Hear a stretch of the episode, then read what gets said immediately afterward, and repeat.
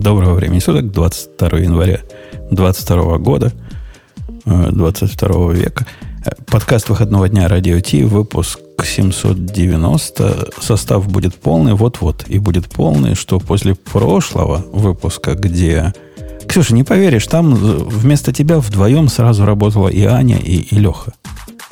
Потому что я не могу сказать, что Леха был вместо, вместо Бобука. Он там такое нес, там мы про вот это заговорили, твою любимую тему. Мою любимую тему, по-моему, это твоя любимая Нет, тема. твоя любимая тема, где всех надо босиков набрать, тогда будет мировое счастье и разность э, опытов. Леха вместе с Аней прямо за тебя хорошо выступили. Одним... Куда босиков надо набрать? Ну, в программирование. Вооруженные куда? силы? Программирование. Босиков и босячек. В основном босячек, босячек. хорошо бы, да. Но и босиков тоже подойдет. Ну, ничего, они так бодренько, бодренько. Бобука не был, он бы, наверное, поддержал, ну, для, чисто для, для пропорции, чтобы с моей стороны был бы. Я тебе расскажу потом, что я конкретно бы поддержал. Пошляк. Пошляк. Отпусти это и поехали на Digital Это шоу создано при поддержке Digital Ocean App Platform, новой платформы для построения современных облачных приложений. С App Platform вы можете быстро и легко строить, запускать и масштабировать как приложения, так и статические веб-сайты. Просто укажите свой GitHub репозиторий, и App Platform позаботится об остальном. Благодаря тому, что мы используем нашу собственную инфраструктуру, стоимость такого решения будет значительно ниже. App Platform построена поверх Digital Ocean Kubernetes, что позволит вам мигрировать свои приложения, полностью контролируя инфраструктуру, в том числе используя мощный API. А, Алексей, ты зашел вот так вовремя, исключительно для того, чтобы не, не выставить меня лжецом, который сказал, что состав Нет. практически полный. Я сейчас тебя выставлю снова уже не лжецом, а правдорубом, потому что он почти полный, и я все-таки, наверное, отключусь и буду переподключаться на другой монитор. Этот поломался, судя по всему, совсем. Брыжет меня своими 24 герцами и отказывается идти выше. 24 а герца норм, нормально. Правильная синематика. Главное моргать быстро в такт. Так что... Медленно, наоборот, медленно. Не, не так, как ты обычно. Ну, хорошо, переподключайся, заходи, потому что у нас сразу начинается с темы, которая болезненно Ой, как болезненно. Просто взяли серпом по не при Ксюше быть сказано о чем, резанули. Я с одной стороны понимаю, с другой стороны в гневе и возмущении. Э, речь идет о том, что ну, они G Suite это называют, но на самом деле это был как Google for... Как он поначалу? Google for Apps? Google App for Domain. Google, App Google for для доменов. Да. да. Вот то самое, которое мы с вами дорогие, 16 лет назад, как 16 лет прошло, 16 лет назад, как туда пришли на замануху, нам как говорили, помните, да? Да любое количество пользователей берите, будет бесплатно, пожизненно, forever, всегда. Потом, правда, вот это любое количество как-то снижалось, снижалось, там было, по-моему, достав в какой-то момент. И мы успели, не знаю, как мы, я успел понабирать и поиспользовать их со всех сторон, и в том числе в тех сторонах, которых, которые мне важны, и, и нам, как ведущим, тоже важны. И что теперь? А теперь говорят, все, лавка закрывается. Вечность закончилась. Ну, теперь лавка закрывается полностью, потому что вообще-то она закрылась несколько лет назад, когда этот э, формат объявили Legacy Edition, и с него можно было на него больше не набирали, а если ты с него пытался уйти, ты обратно вернуться не мог. Это было, по-моему, лет 6 или 7 назад подобное нововведение. То есть все вот как бы как есть, так есть. Ничего больше не будет. Ну да, мы, мы понимали, что мы в убогой ситуации находимся, с одной стороны. То есть а они и, и, и некоторые вещи -то не работали. Найти там угу. ошибки. Вдруг, вдруг присылает мне этот G Suite, там какое-то сообщение, типа, один из пользователей ваших имейлов а, типа много удалил сообщений. Хотите посмотреть, кто это был? Я говорю, да, хочу. Кто был? Кто посмел? Он говорит, опаньки, не смогла, там ошибка 500. Вот, вот так у них все было сделано, но по большому счету работало. Почта приходила, до групп доставлялось. Там Google Drive там для людей еще был, ну, кто его использует для этого. Мне, мне все эти драйвы и, и, и календари так, как э, коровье седло нужны. Но вот имейлы, это, это прямо боль-боль.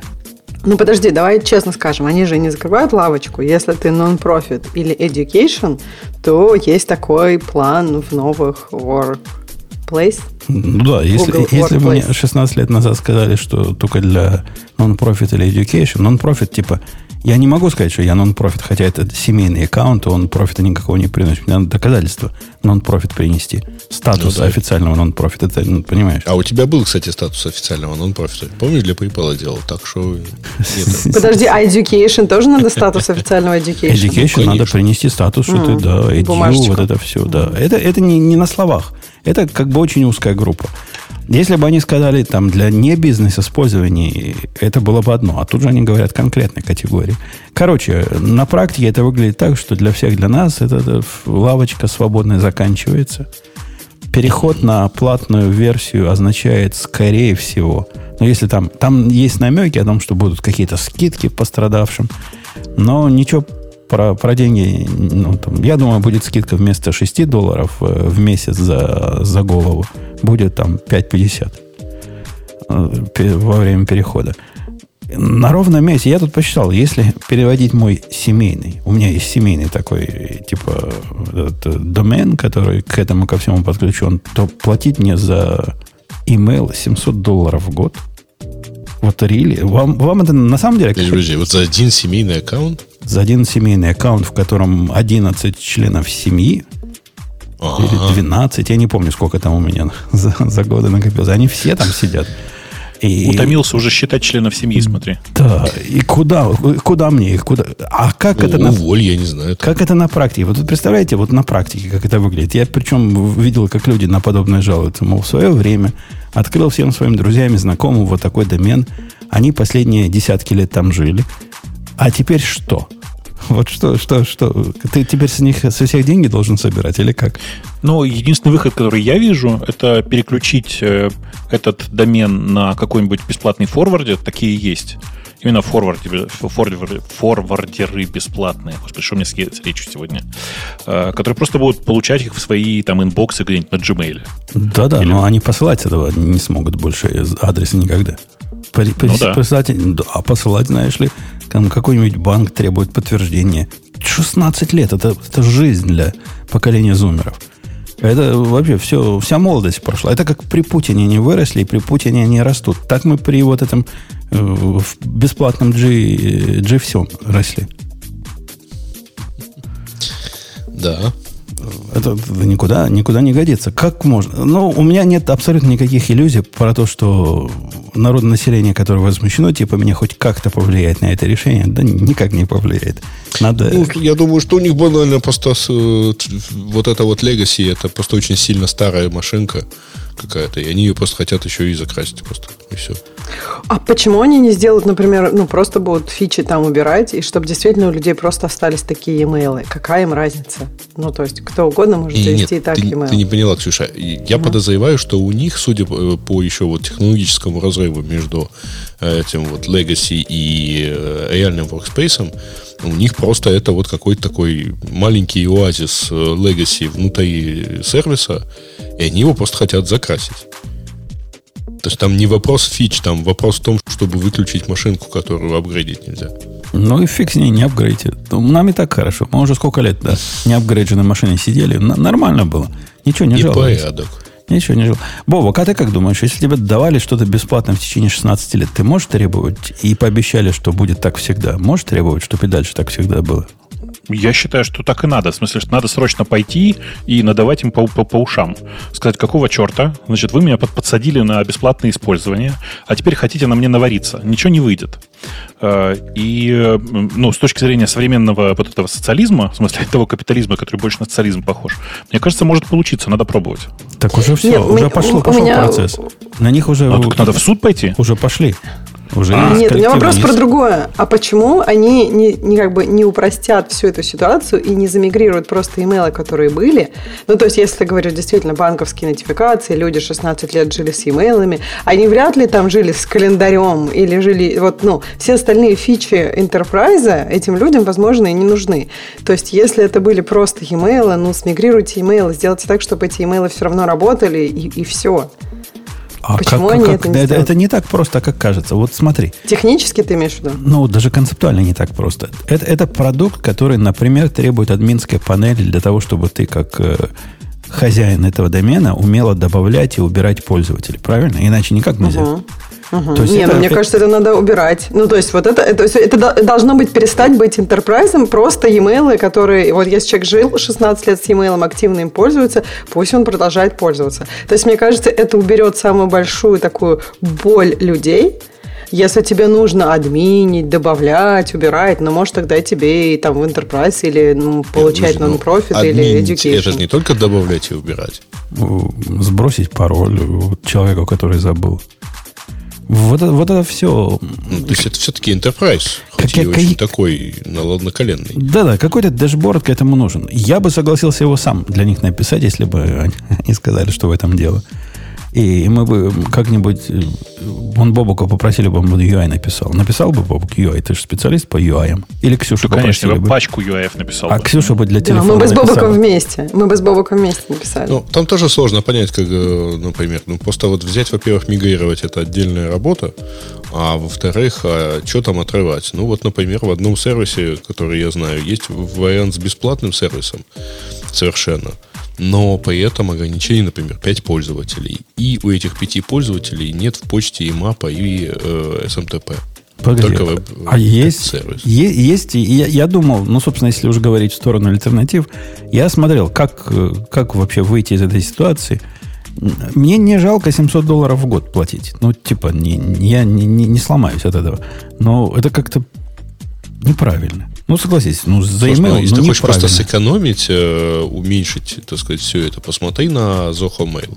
Ну, я смотрел на Fast, Fast Mail, например. Там чуть Не, ну, дешевле. Fast, Fast он чуть-чуть дешевле. У Zoho есть, во-первых, бесплатный вариант до 5 пользователей и без э, э, всяких там имапов.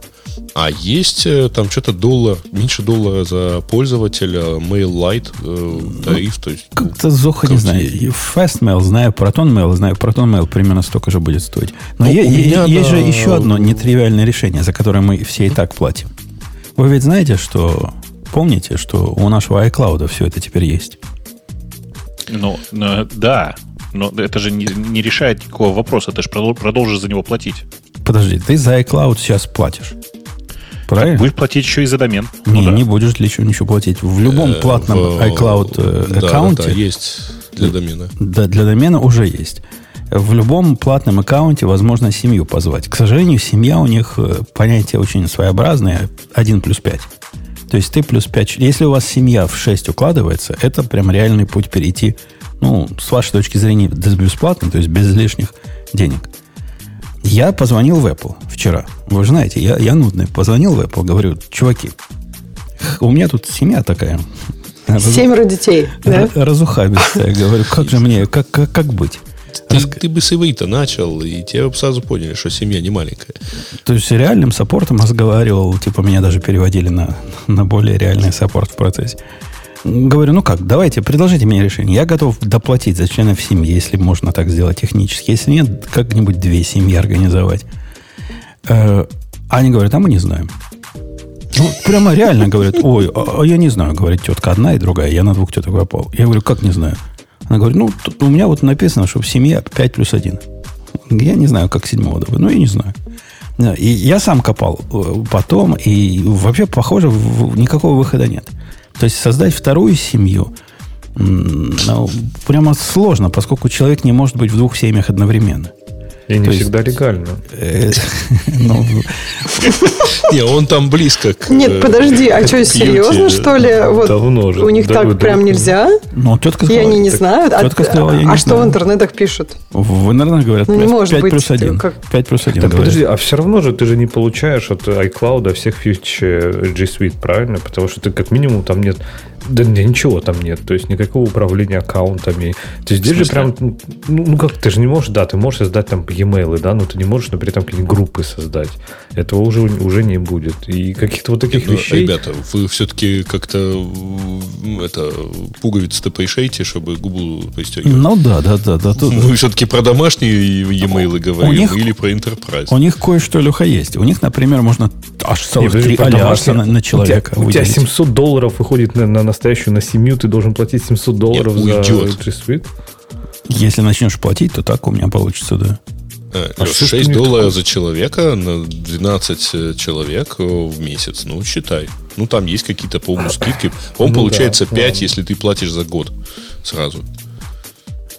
Ну, получается, да, это, видимо, все-таки действительно этот, рассчитано больше, я так понимаю, на enterprise. Да, да, Не, у меня да, другая конечно. проблема с этим. У меня другая проблема с этим Гуглом. То есть я, у меня даже еще, знаете, какой был вот был вот этот бесплатный, который не убирают, а до него был еще какой-то Google Apps for Domains или что-то такое. Ну, вот мы все ну, с него вот начинали, да? Есть, да? Да, да. Я вот когда-то его создал, и э, типа где-то он у меня, видимо, там висел, и я в какой-то момент понял, уже у меня там на протоне уже настроена почта давно все.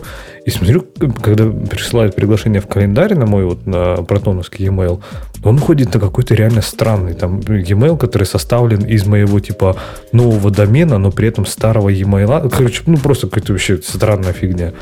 Я реально не мог понять, как так? Только в Google календаре. Оказалось, я там типа сто лет назад его когда-то настроил. Так у меня была другая проблема. Я найти не мог эту админку. То есть они же ее отовсюду убрали, ее прям конкретно не найти, вот эту старую админку. То есть, говоря про переезжать, я бы рад, но второй раз я уже точно ее не найду, потому что, видимо, уже не перееду. Так и потеряю. Не, я админки все эти знаю. Она примерно одинаковая. И для бизнеса, и для вот этого G Suite, который просто фич меньше. Там все это делается немножко по-разному, но делается.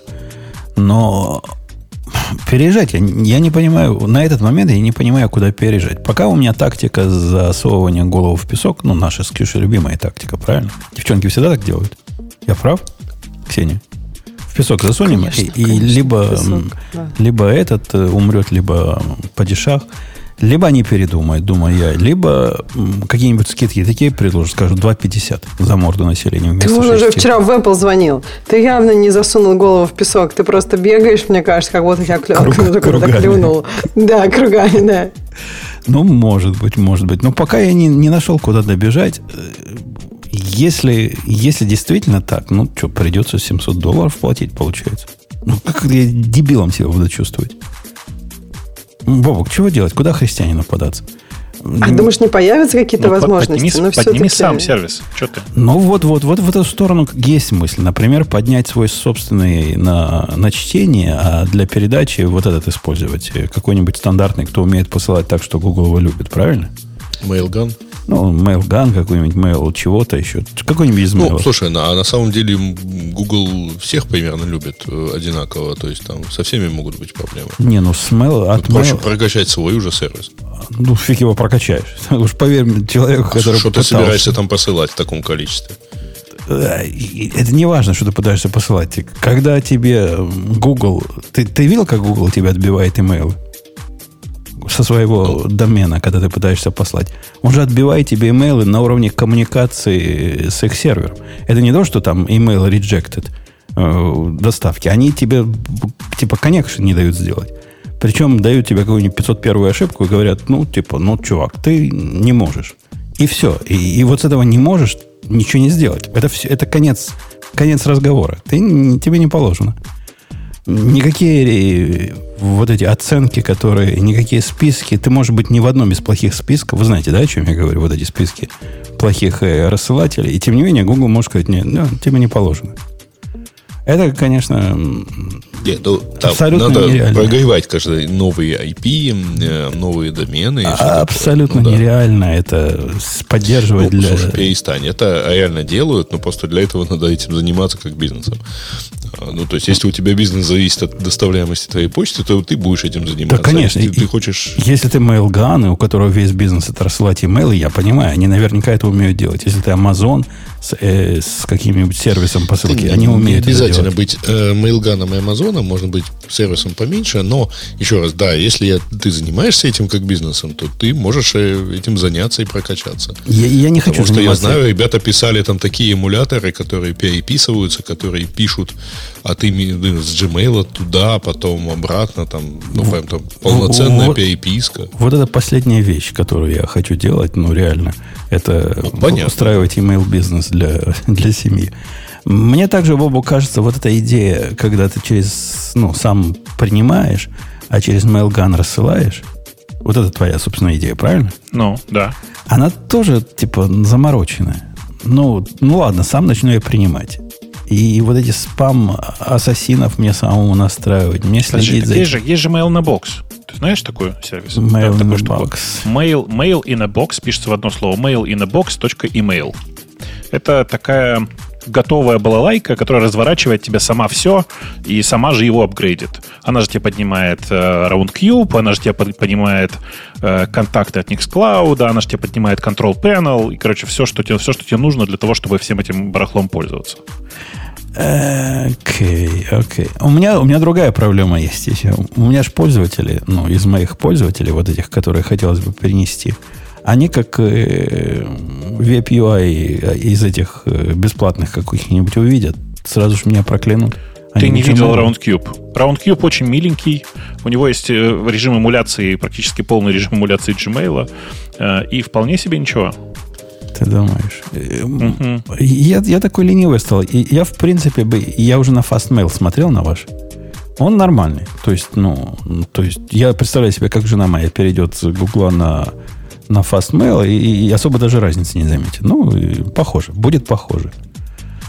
А, И возиться не надо, да, с другой стороны. Как-то...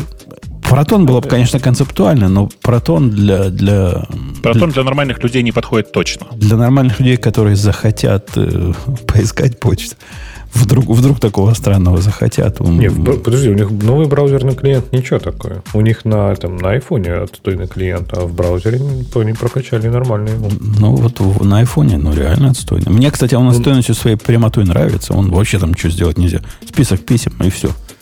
Мне это прям нравится. но Написать боюсь- можно еще. Писать, да, можно, точно. Точно. Э, В общем, да, тут Яндекс для, для домена ну, рекомендует. Типа, у вас такое тоже было по следам. оно тоже платное.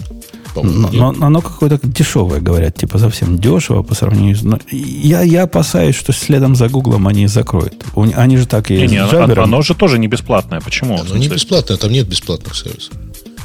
Конечно, Это, это, все тоже, э, тоже платная история. Теперь это называется Яндекс 360, и, в общем, ты получаешь, э, опять-таки, и диск, и докс, и... Но оно не всё. 6 долларов в месяц на человека стоит, небось. Для бизнеса версия, черт его знает, сколько она Ну, стоит. базовая, я вот смотрю, Это 129 тарифы. рублей в месяц, это что, полтора доллара? Тут я странно... побольше, что ты? Вчера, Это- вчера я это странное заметил. Многие рекомендовали, говорят, чувак, иди на Microsoft 360. 360 Ну, там называется? неплохо, да. Но он называется, да, Microsoft 360. Там типа крутизна, крутизна Office такая, 360. он такая и, Office имейл- 365 он называется. Фу ты, господи. А, да. он еще так называется, да? имейлы задешево. А знали ли вы, это прям не всякий знает, знали ли вы, дорогие мои, что вот в этом дешевом варианте есть один маленький э, WTF?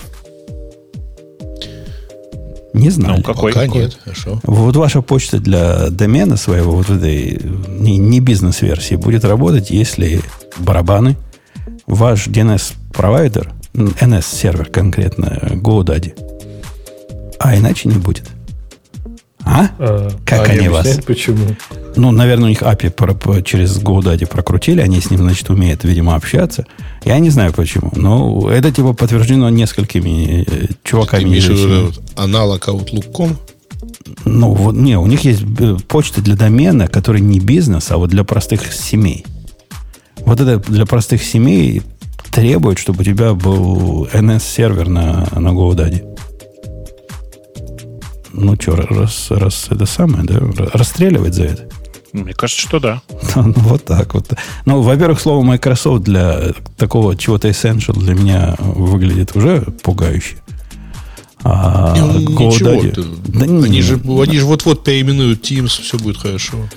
все равно как-то я им не доверяю. Ксюша, ну Говорят, чё- что новая версия Teams будет, будет э, называться Call of Duty. Ксения, скажи там своему рептилоиду, пусть выкатит какой-нибудь сервис подешевле. Сам он потом подпишется. Они пробовали. Как был... Нет, А Джа- помните, было лет 10 Фейсбука назад, же было есть у, у каждого пользователя был, э, была возможность, например, был адрес типа собака facebook.com, что-то такое. Подожди, так у них же у, Google- у Фейсбука же есть этот Facebook Workspaces или что-то такое. Там Короче, какая-то нет. фигня там. По-моему, есть там почта. Не-не-не. Я, может, вру, но, Facebook по-моему. Workspace это ну, вариант Фейсбука только вот для компании. Ну, там, типа, у тебя будет свой домен, там будут чатики, там будут почты, по-моему, нет? Или я это вру уже, это я Ну. додумываю. Ксюша, почта у вас там есть? Я не знаю фичи. Я просто... Вот, э, Леша сказал, это фигня. На самом деле, я знаю, вижу e-mail теперь, я думаю, о, ужас. Как вообще в e-mail можно вести нормальные беседы, дискуссии о чем-нибудь? Ну, лайк не Ну, потому что да, Workspace согласен. гораздо удобнее вести дискуссии. Там прям треды есть и все такое. Но это, В это почте, просто что, мое... тоже треды есть, как ты понимаешь. Причем но- лет 30 как? О, Да, да. Ой, я, я помню, я видела эти треды в, почте. Слушай, э, ну, в общем, э, не знаю, но мне кажется, просто так гораздо удобнее. Э, Но это, опять же, мое персональное мнение, и мне кажется, если кто-то и пользовался и тем, и другим какое-то достаточное количество времени, больше года-двух, мне было бы интересно сравнить мнение. А так, если вы пользовались только одним, ну, пока я пользовалась только e-mail, я даже и не думала, что да и нормально вроде в e-mail было. Ну, ты, ты просто главное не договариваешь, что Workplace, мягко говоря, тоже не бесплатный. И дешевле почту завести.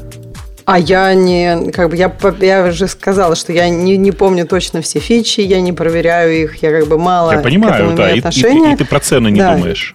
Да, про цены я тоже не думаю, потому что я говорю, я как тут как пользователь, как изнутри компании, я как пользователь вот этого продукта, который при этом, мне кажется, очень активно развивался на моих глазах, потому что когда я пришла 6,5 лет назад в Facebook, он еще был в более таком состоянии, скажем, я не помню, был он вообще публичным в этот момент или внутренним просто. вот, ну, то есть он, он Так развился по-моему, практически... публично появился года 3 или 4 назад. Ну вот, да, Нет, то есть четыре когда да. как бы я просто смотрела внутри, как он менялся, и мне кажется, он действительно очень удобный. Ну, то есть он мне прям сильно помогает, мне кажется. Э, С, на- с- с нашим радиотишным всем делом, который тоже на, на этом живет, мы, наверное, нашли бы вы- выход. Да? Нам, собственно, персональные не особо нужны. Хотя, конечно, приятно с radio.t.com писать. Но вот этот подкаст э, собака radio.t.com мы могли бы сохранить и через что угодно. Это, это как бы небольшая проблема. И, а, но как, собственно, а что дальше с ним делать? Ну, сохраним мы его. Мы же группой его сделать не можем или можем как-то? То есть то, что приходит на radio.t.com, чтобы всем рассылалось. Через что это Можем. можно сделать? Ну, в Через- смысле, есть рассыльщики такие. Через Cloudflare какой-нибудь там email forwarder. Да, наверное. Почему нет? Кстати, там есть теперь, да. Но он в, Cloudflare появилась это вот э, бета, э, mail routing. да, она бета, бета-альфа какая-то. И только для тех пользователей, которые чего-то там свое держат в Cloudflare. Я пробовал. Ну, те, у которых name-сервера, как Да, не да, в да, GoDaddy, да, а да. в Cloudflare. Да. Так, так. Истину, истину Грей глаголит. А у меня там ничего такого нет. В общем, и с этим даже непонятно, что делать. Какая-то какая беда на ровном месте. Просто не катастрофа, но беда. Да забей, Ну, переходи на кстати, Postmail просто. с точки зрения э, почты и вот с точки зрения нашей почты Радио Ти, то это, конечно, большой вопрос, насколько нам нужна эта почта. Ну, а ну, как, ну, Ну, нам по факту нужен только один общий адрес. а как его организовать-то будет? Это уже другой вопрос.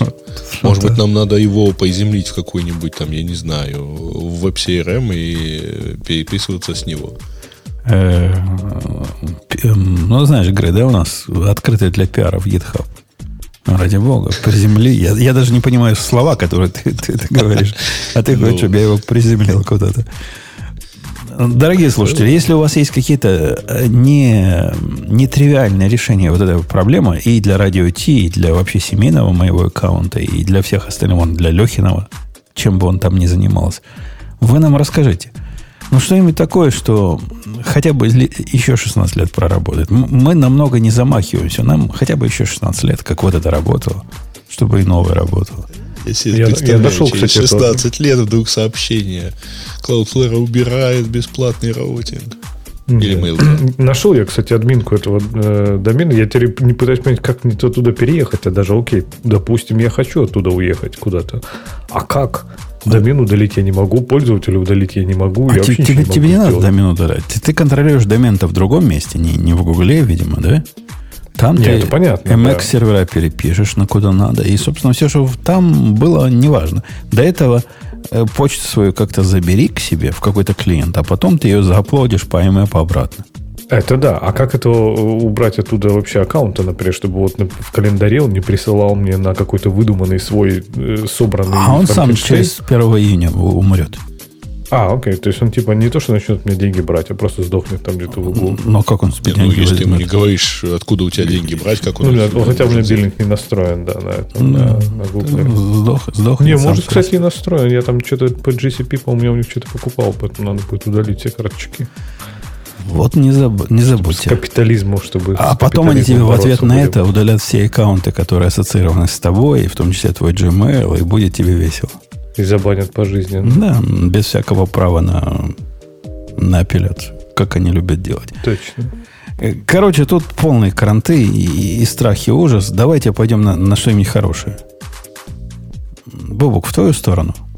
Как ты в Корле до этого жил без Джейсона? Небось, Ну, там пока его еще нет. Корли Э, я использовал. Я использовал разные другие средства. В частности, я использовал curl pipe GQ, например, или еще какую-нибудь ерунду. Э, В принципе, ну, или там типа сохранял все в файл, знаешь, типа, когда нужно пост отправить. Там же самая главная проблема, для тех, кто не понимает, самая главная проблема в курле для того, чтобы отправить э, э, как это сказать, пост payload в формате JSON, его приходилось сохранять отдельно в файлик или там в stdin засовывать. В общем, было не очень удобно. Э, Речь идет о том, что э, автор э, курла начал всерьез обсуждать, как именно правильно сделать поддержку JSON в курле, но вроде бы пока это вот только разговоры. В альтернативных решениях вот этот payload, который Бобук говорит payload, а нормальные пацаны его бади называют, вот это бади, чтобы послать в, отформатированное в JSON, например, через HTTPI, ты пишешь, имя поля равняется такое, имя поля равняется такое. И оно понимает из этого JSON собрать. В принципе, на 90, не знаю, 9% всех use кейсов, когда ты это пользуешь, этого хватает. Так Curl это и хочет сделать. То есть у них, если вы посмотрите его пропозал, он ровно это и предлагает. То есть помимо того, что можно, ну, типа payload, да, будет посылать, или, или body, как вы говорите, America, э, то, в принципе, конечно, в этом э, они ровно это и хотят сделать, чтобы ты мог, типа, key value pair передать, но не form encoded будет, а будет JSON encoded. Мне кажется, это прям круто будет. Особенно, если они вот это дожди сохранят, то есть дожди, имя параметра, только вместо там, типа, form encoded как-то сказать, чтобы он посылал это как э, JSON encoded. Есть такое слово? Типа того, да, как эм, application JSON в качестве content type. Э, Ну, собственно, они это и предлагают, по большому счету. Ну, нормально, нормально будет. Не, вообще Эм, классно, заживем же. Через еще типа лет, лет через 10-15 это появится во всех основных дистрибутивах, которые мы используем везде. И вообще будет классно, удобно. Я боюсь, что мы не доживем просто. Ну, в смысле, это настолько долго все. И ну, с одной стороны. С другой стороны, если честно, я настолько отвык от того, чтобы просто в консоли все это передавать через curl. Есть куча готовых тулзов, которые это позволяют сделать. А еще в реальности, ну, сильно проще это сделать, я не знаю, из постмана из какого-нибудь. Не, ну, Postman не наш путь. А, наш путь это вот это REST, э, .REST совместимые клиенты, которые сейчас везде появляются, к счастью. Я, я на них сильно подсел. Это как это как-то стандарт даже называется, когда вот эти HTTP REST файлы создаешь. Ну, знаете, да, о чем я говорю? Да, кажется, REST файлы и называется. Не-не, у него есть какое-то странное такое имя. И, и я, я читал в описании JetBrains плагина. Они говорят, мы реализуем вот этот э, стандарт или вот этот протокол. И он как-то называется. Есть у этого официальное название, Бог, чтобы ты знал. Которое мы не помним. А ты Ну, был я- я никогда не заморачивался с за это. постманом прям живешь? Ну, не постманом, конечно. Конечно, нет. Ну, Пау, э, Пау ну, он по- Постманом понятно, что мы называем систему этот, э, собирательный образ из нескольких тулзов. Не, я, слушай, я какое-то время пытался в таких буевых тулзах жить для этого. Не знаю, мне кажется, он так задалбывает. То есть того, что ты не можешь нормально... Ну, то есть курлом же удобно, ты можешь да все что угодно заскриптовать. То есть ты сделал курл, чтобы получить какой-нибудь OAuth2 токен, потом тут же его там что-нибудь B64 заэнкодил, потом тут же положил сюда, передал туда, и все это pipe ом отдал в следующий curl, который у тебя уже там в header это засунет. А Postman ом там, ну, типа, можно все это сделать, но, блин, но шаг влево, шаг вправо, и вообще, и уже ничего нельзя. И это прям я, печально. я, конечно, живу с э, REST Client в, в Emacs, э, который точно так же просто открывает .rest файлы и вперед. Ну, вот в IDE с этим, я не знаю, Леха, пробовал ты в IDE жить с HTTP или .rest файлами, они одинаково трактуются. Но прямо это беда. Это прямо горе от ума. Это просто оттас какой-то. Ты, ты, ты, ты видел, что они там сделали? Я, я просто видел, я пробовал, типа, пару раз запустить, причем случайно. То есть, то ли я где-то его скопировал откуда-то, вот этот REST. Типа, в Scratch, по-моему, скопировал вот этот REST описание. Он такой, о, хотите его запустить? Я такой, да. И он его запустил. Да, но я тебе расскажу, где беда. Где кроется настоящая беда. Мы, мы ведь чуваки правильные. Мы хотим, типа, инжектить туда переменные. Ну, например, сервер, да, заинжектить, чтобы у тебя была конфигурация для девелопмента, для продакшена, для вокального, еще чего-то. Там, в зависимости от сервиса, урлы могут меняться. Вот эти все переменные инжектить прелестно, доступно и, и работает в, в ID. Однако из-за того, что они решили, что они сильно умные – они ходят, я не знаю по какому алгоритму, я не могу понять смысл и последовательность, так сказать, приоритетов этого алгоритма. Собирают везде, где могут собрать вот эти envy для HTTP клиента. В результате они конфликтуют друг с другом, а когда есть конфликт, они отказываются работать, и когда есть конфликт, они не показывают, где конфликт. В результате... У меня ситуация, я пытаюсь запустить какой-нибудь там dev environment, он говорит, опаньки, а у тебя он два раза определен. То есть у меня в Workspace открыто, видимо, в двух энвах есть dev какой-то, он лезет зачем-то в другой проект, где свой собственный dev, говорит, не, не могу. Ну почему ум не приложить? Почему не понять, если вот ближайшее к тебе есть определение, его используй. Не надо ходить в соседний проект, который ты почему-то нашел дебилина. А оно ходит и находит. И это боль. Э, у меня на практике, я, я сдался на эти концы – у меня есть там dev э, этого продукта, dev другого продукта, dev 2 этого продукта. И каждый раз, когда я запускаю, я не знаю, собственно, к чему это приведет. Ужас, ужас и кошмар. В, в VS Code такого нет. Там такого ума нет, и слава богу. Такого ума нам не надо. Вот. Вот. Э, а про Джейсон в Курле. А, Ксения, я хотел бы твое мнение узнать. У вас же в мире вот этих э, ну, фронтендеров. У вас же Джейсон тоже наше все, да? Ты, ты ведь знаешь, что такое curl?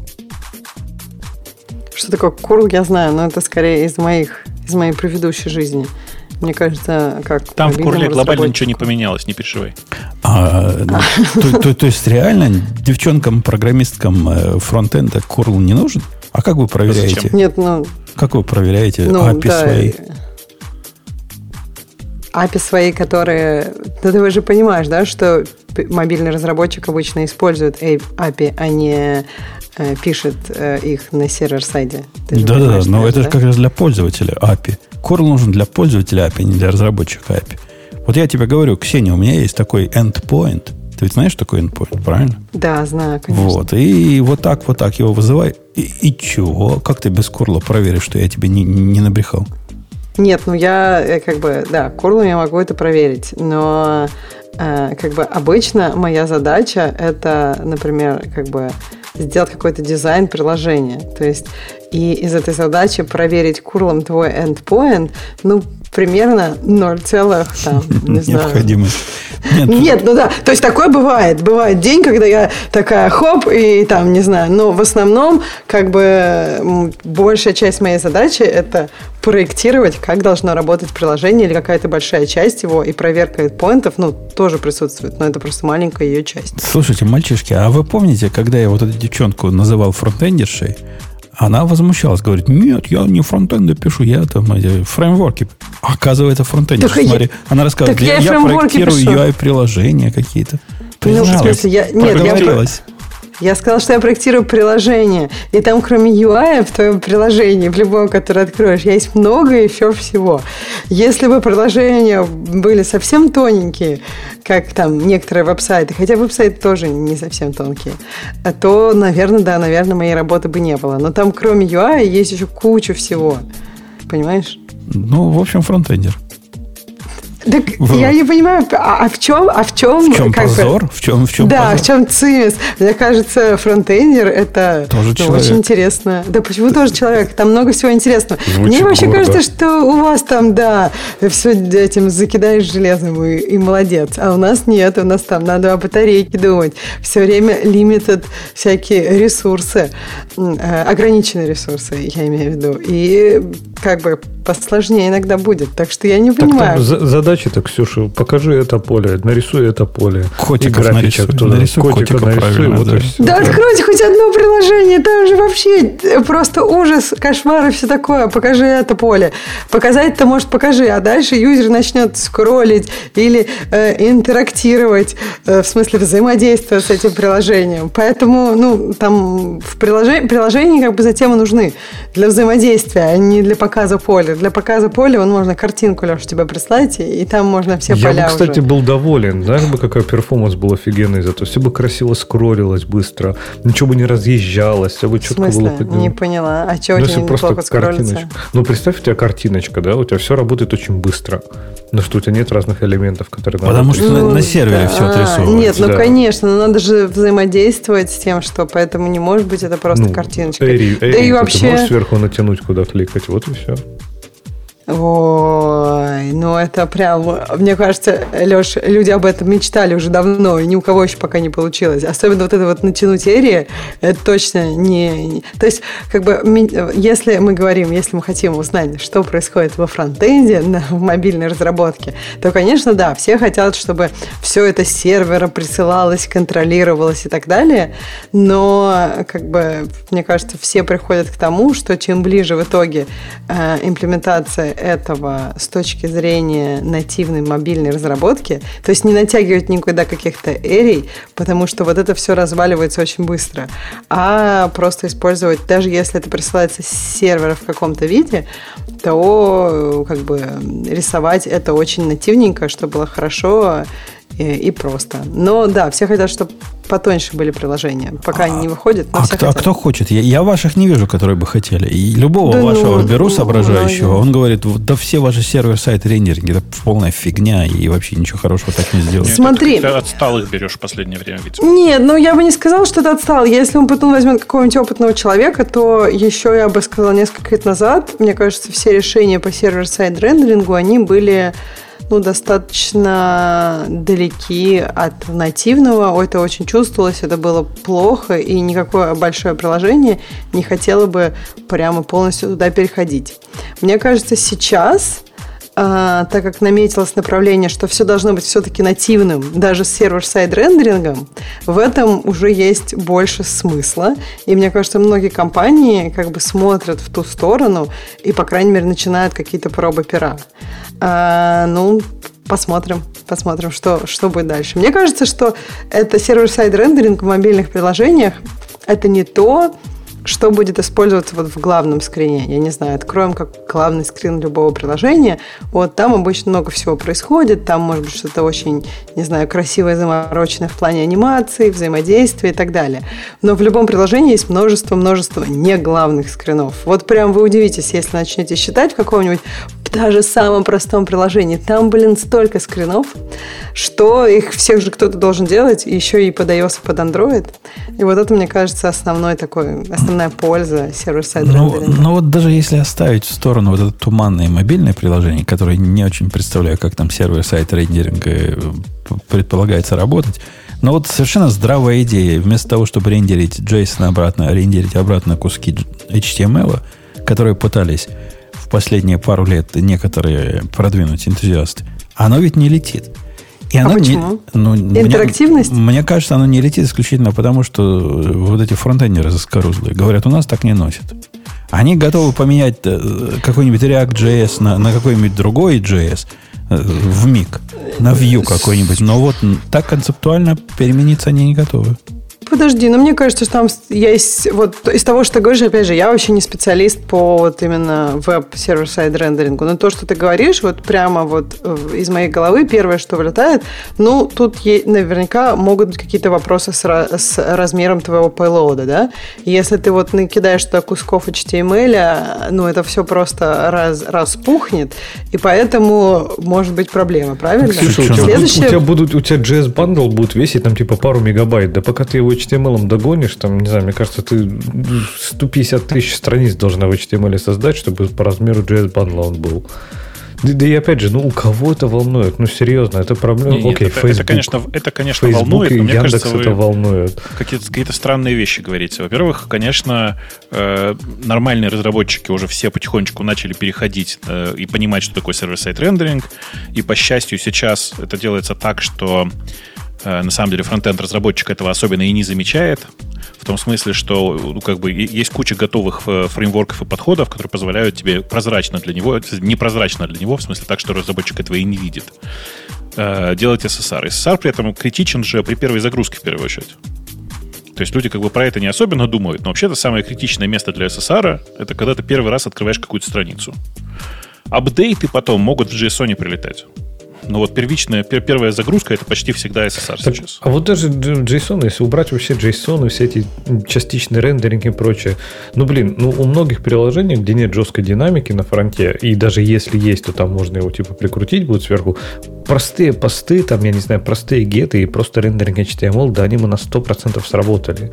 Никаких бы вообще проблем с этим не было. То есть, скажем так, большинство приложений, на которые я смотрел, я бы вообще бы без проблем их переписал на самый обычный типа request-response. JavaScript, ну, чуть-чуть бы добавил сверху, даже React там чуть-чуть бы там приправил. Нужно, То есть зачем тебе React? Ты же все бы на jQuery написал. А, подожди, Бог, а как ну, это? На React вообще, кстати, Бобок удобнее, честно. Единственная причина. Так бы и на jQuery написал. Ну, то есть без шуток. Все бы работало нормально. Че, как Ксюша? автоматически определяется? Вот это интересно. Ну, то есть, как бы, ну, ты ну, говоришь, прозрачно для пользователя. Есть, есть веб-компоненты. Ага, ну. Есть веб-компоненты. А, ага. И ты можешь веб-компоненты компоненты собирать на клиентской стороне, а можешь отрендерить прямо на сервере. Ну, и кто это решает? Это как бы сама система решает, какие ну, где типа, рендерить, в, в зависимости случаев, от загрузки и всего остального? Да не, не, в большинстве случаев это а. кто-то просто на серверной стороне один а. раз. Э, Нет, я подумала, что тут гораздо интереснее, потому что, по сути, мне кажется, в этом как раз и есть эм, как бы вопрос и, наверное, некого баланса. То есть, если бы это все могла бы быть самобалансирующая система, это было бы идеально, да? Ну, то есть, что, когда, куда отсылать, потому а, что там а есть какие-то trade-off ы. Подожди, это нет, там trade-off а нет. При Почему первой загрузке server-side, ну, потому что при первой загрузке сервер-сайт рендеринг это просто вин-вин. Он как бы везде выигрыш. Да и про любой другой. Я не вижу ни одной ситуации, когда рендеринг внутренний на конечном устройстве чем-то важно, за исключением того, если Объем у вас... данных. Если, Объем данных, Жень. А, и, и не факт. А прямо не факт, что не, не отрендеренный JSON говоришь... будет от, тебе тяж, легче, чем отрендеренный кусок HTML. Прямо не факт. Не, ну, ну, Почему? Конечно. JSON же, по идее, должен быть короче. А в чем, чем? Должен, чем он должен быть? Кому он должен быть короче? В каком случае он короче? Его идея, мне кажется, была, что типа вот у нас, типа мы более, более лаконичная, нет? Нет, так, а даже в целом, пусть он будет длиннее. То есть, неужели это проблема, которую нам надо решать? То есть, у, у кого эта проблема вот из нас сейчас на проекте? Прям мобильную... Вот, Леш, если говорить про мобильную разработку, я не знаю про веб, но про мобильную разработку, это, блин, это постоянная, Нет, подожди, постоянный все, вопрос про пейлоды. И не, не, чем мобильном... больше у тебя пейлоуд, тем хуже, понимаешь? Потому что это жрет батарейку, парсить там и так далее. Это делает так, это долго, бла-бла-бла. И JSON отстойный формат тогда есть гораздо лучше формат форматы, там всякие CBOR, BSON и так далее. Ну, ну BSON, ладно, специфичный. Но есть бинарные форматы, то есть JSON прям конкретно ну, бинарные форматы есть, и бинарные форматы, ну, как бы, э, это, это как бы тема. То есть просто вопрос, ну, я не говорю, что все их используют, но это не, не дичь какая на мобильном. Вполне Нет, конечно, много да. компаний используют не JSON. Не, ну, когда, мы, думаю, когда что... мы ставим gzip между сервером и клиентом, то, собственно, разница в форматах, если этот gzip достаточно хорош, она как-то уже размывается. Тоже не так это все и важно. Посылаете вы портобафом, посылаете ли вы JSON или куски HTML, оно по большому счету будет одно и то же. Плюс-минус. То есть э, проблемы с трафиком у нас особой нет. Проблем с оптимизацией, ну, у нас, я имею в виду, если вы не Google, и не Яндекс, и не, не Facebook, ну, кого действительно это волнует? Речь не идет о разнице между 100 мегабайтами и одним мегабайтом. Не, речь идет о разнице между сжатыми там 30 килобайтами и сжатыми 35 килобайтами. Ну, окей, Не-не, ну, переживем лишние э, 5. тип- современные типичные сайты, к сожалению, сильно больше, и речь идет уже, уже все-таки о мегабайтах. Я прям удивилась твоим цифрам, Да. честно. Это у тебя что такие цифры? Это вот это вот твои данные биржевые как-то там супер Не, ма- пережимаются, потому что это циферки или что? Не, прям не, вот у смотри, тебя а- оптимистично. Да не, не, не оптимистично. На какой-нибудь сайтик, на- наш сайтик, который комменты туда-сюда гоняет. Если комменты приходят э, в JSON, вот это будет 35 килобайт. Ладно, 350 килобайт. Если придут они прямо кусками HTML, будет чуть больше. Чуть-чуть больше. И так практически везде. Я про обмен, обмен данными говорю, про второй вызов, как бы не про тот первый, когда все загружается, а про тот, который интересный, про интерактивный вызов он не, не сильно просядет и не сильно пострадает. Ну, есть сайты, которые мегабайты в процессе гоняют, Бобу. И они, Есть. типа, ты, ты за нормальных считаешь? Ну, в смысле, а какие, ну, давай вот какой-нибудь пример тебе. Вот сейчас представь себе, что у тебя есть эм, э, веб-версия Excel, э, которая показывает только то, что у тебя загружено на странице. И ты нажал э, стрелочку вниз. В смысле, page down нажал. Э, у тебя в этот момент в JSON, если все это пересылать, оставить весь интерактив на клиентской стороне, э, то тебе прилетят там типа несколько килобайт данных с следующей страницы. А если ты это все будешь сервер-сайт рендерить, то прилетит, ну, наверное, ну, несколько десятков килобайт, скорее, наверное, сотен даже. Не, Бобук, понимаешь, ты сейчас приводишь идеальный пример, где действительно это работает и это полезно. Но посмотри Ну да. вот на реально большинство приложений вокруг. Это обычно крат приложения, где у тебя модель известна заранее, ничего никуда не прилетает, динамики минимум, и, и, все равно там везде single-page applications. И, Вопрос, и я? Бобу куда ответил бы, в принципе, то, что ты описываешь, это решение в лоб, когда ты пытаешься при помощи HTML ну, практически всю страницу перестроить. А Ну да. вовсе не обязательно это делать. Можно к фрагментам HTML относиться так же, как относишься к фрагментам данных. Ну, посылать, например, э, HTML-фрагмент на, на ту строку, которая изменится. Посылать фрагмент на, на общий Это- фрейм, который будет Ты- рассказывать, ты- с какой ты строки очень, начинается. очень милую фантастику рассказываешь, но ты понимаешь, что у тебя тогда страница будет перезагружаться в течение нескольких секунд. То есть тебе нужно будет получить э, там типа по блоку на каждую, на каждую строчку. По блоку HTML на каждую строчку. И чего? И чего А, будет? нет? Сколько у тебя просто- будет раунд-трипов? Это будет Вот тоже нет, все де- дело даже не в раунд-трипах. Дело в том, что современный браузер параллельно качает 6 файлов. Ну, в смысле, 6, 6, 6 э, потоков. То есть по 6, по Шесть. 6 строчек будет вылезать. Ну, по 5 на самом деле, потому что одна строчка все равно будет держать соединение, ну, типа держать connection А, с ага. э, сервером, а все остальное будет вот параллельно вот так. То есть совсем. Да ладно, ну полнейшая фигня. Ну, ты знаешь, Тут какие Леша дела на уважаю. 24 кадра в секунду жаловался, а у тебя? Ну, Бобук, фигня полнейшая. Ну, мы с тобой бы сели, подумали минутку и придумали, как э, даже для такого вот крайнего случая сделать оптимально куски HTML, которые могли бы собираться вместе и не требовали пересылки всего мира постоянно. Ну, решило эту проблему человечества уже. Я уверен. Да, но только ты его просто, ты опять с одной стороны, да, а с другой стороны ты забываешь, что у тебя на клиентской стороне часто довольно медленные телефоны, например, э, которые, как, как бы это ужасно не звучало, но медленно исполняют JavaScript. Понимаешь? Ну, окей. Но они сейчас исполняют JavaScript для того, чтобы туда JSON впендюрить и Ну, дом перерисовать. засунуть, засунуть туда из JSON, ну, просто, просто засунуть туда из JSON, перерисовать странички, это не сложный процесс. То есть он медленный, но не очень сложный. А решить сложную логику, как здесь собрать, там разобрать, сюда переслать, здесь что-то сделать, это будет такое же большое напряжение, и в результате вряд ли ты получишь прирост производительности. А, черт его знает. Может, в, твоем крайнем случае ты и прав. И, и Ну, Леха- Я, конечно, на крайний случай смотрю. Конечно, но в случаях, которые в 99% персенталя, уж простите мой английский, они укладываются. Прислал кусок э, J, э, HTML, станет хорошо. Прислал кусок JSON, тоже будет работать. Ну, просто с другой стороны рендерится. Так тебе он потом э, уже Бобок уже и сказал, что поэтому все идет и смотрит в эту сторону. То есть, в общем, Да не ты идет прав, никто просто... туда. Да никто не идет, дойдет. идет, Жень, Ну, Жень, идет, просто очень медленно, правда, серьезно, очень медленно. Вот так же, как очень медленно при- происходит там уход с э, вот этих бесконечных нарисованных э, на коленке фреймворков на, веб- на веб-компоненты, также и медленно идет и переход на сервер-сайт рендеринг. Но много нормальных ребят к, к этому уже как бы перешли. Покажи пальцем в нормальных ребят, которые рендерят. э, Вот это реально то, что говоришь, делают. Ну, давай, кто самый, самый делает? банальный пример. Твиттер так делает. Что, Твиттер так делает? Может, Твиттер он- так может с самого начала так делал, потому что на Нет. рельсах написано. Не. А там так носят?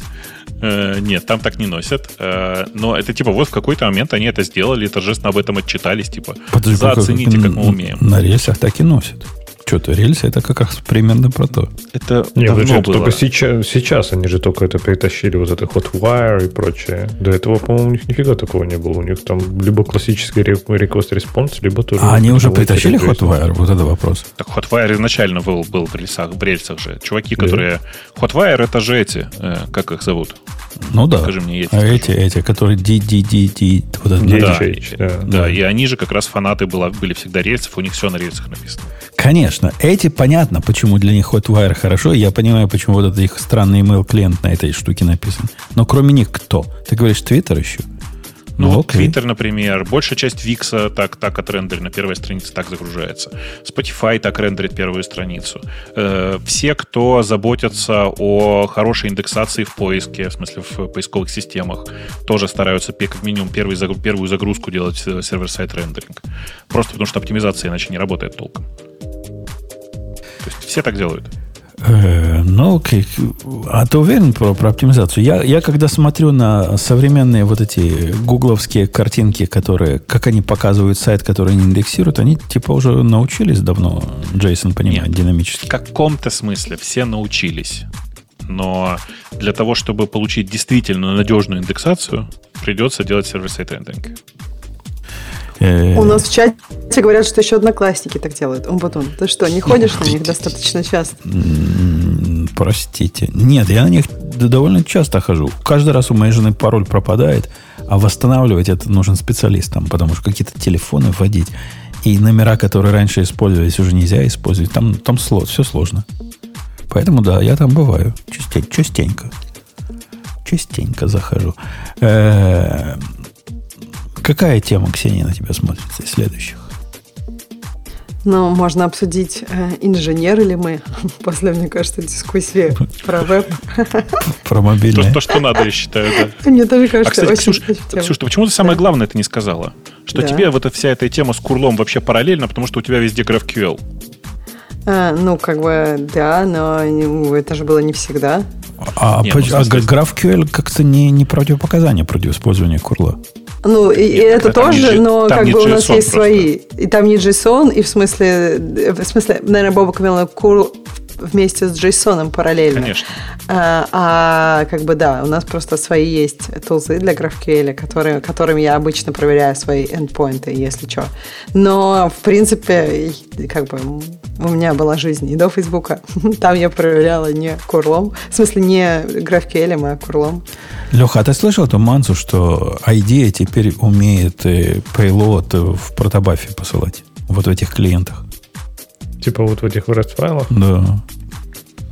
А кто-то их принимать умеет? Ну как, если та сторона у тебя gRPC какая-то, А, то ты можешь прямо... А он типа сам, сам это все заэнкодит? Ну да, да, в этом, собственно, смысл. Так что знай. Сидел вот как дурачина, не понимал, что можно и так. Теперь Я вот будешь- кстати, думал, думал качнуться в другую сторону, так сказать, и на сторону Ксюши встать. И реально задумался об использовании GraphQL. О, как это, обнять тебя надо. Просто у нас э, И реально заплакать. такой- Не, вот серьезно, мне кажется, я нашел тот реальный проект, на котором у нас действительно будет польза от GraphQL. Потому что там очень Какая ты много, считаешь будет для тебя польза?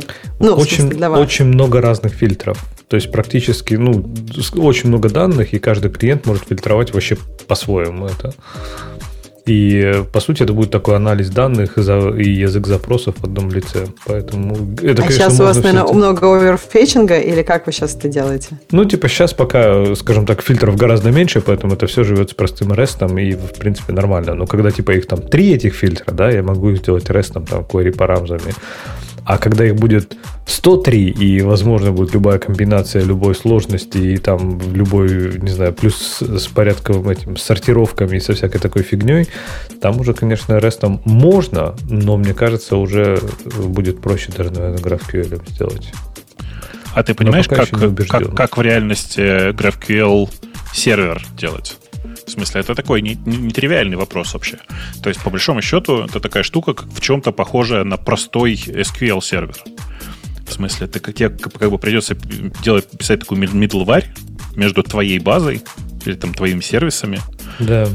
и вот этим всем. Ну, типа, благо, Это, что это есть... пока и останавливает сейчас. Не, ну сейчас куча тузов есть, в смысле готовых, готовых интерпретаторов для этого всего, которые тебе просто уже прям такое разобранное дерево говорят, по сути. Типа, Леха, запрос такой-то. Я в наш чатик кину пример, как, как э, мы в, это, в одной из наших систем такое делаем. И, и нормально, любые фильтры сюда можно засунуть. Вы да?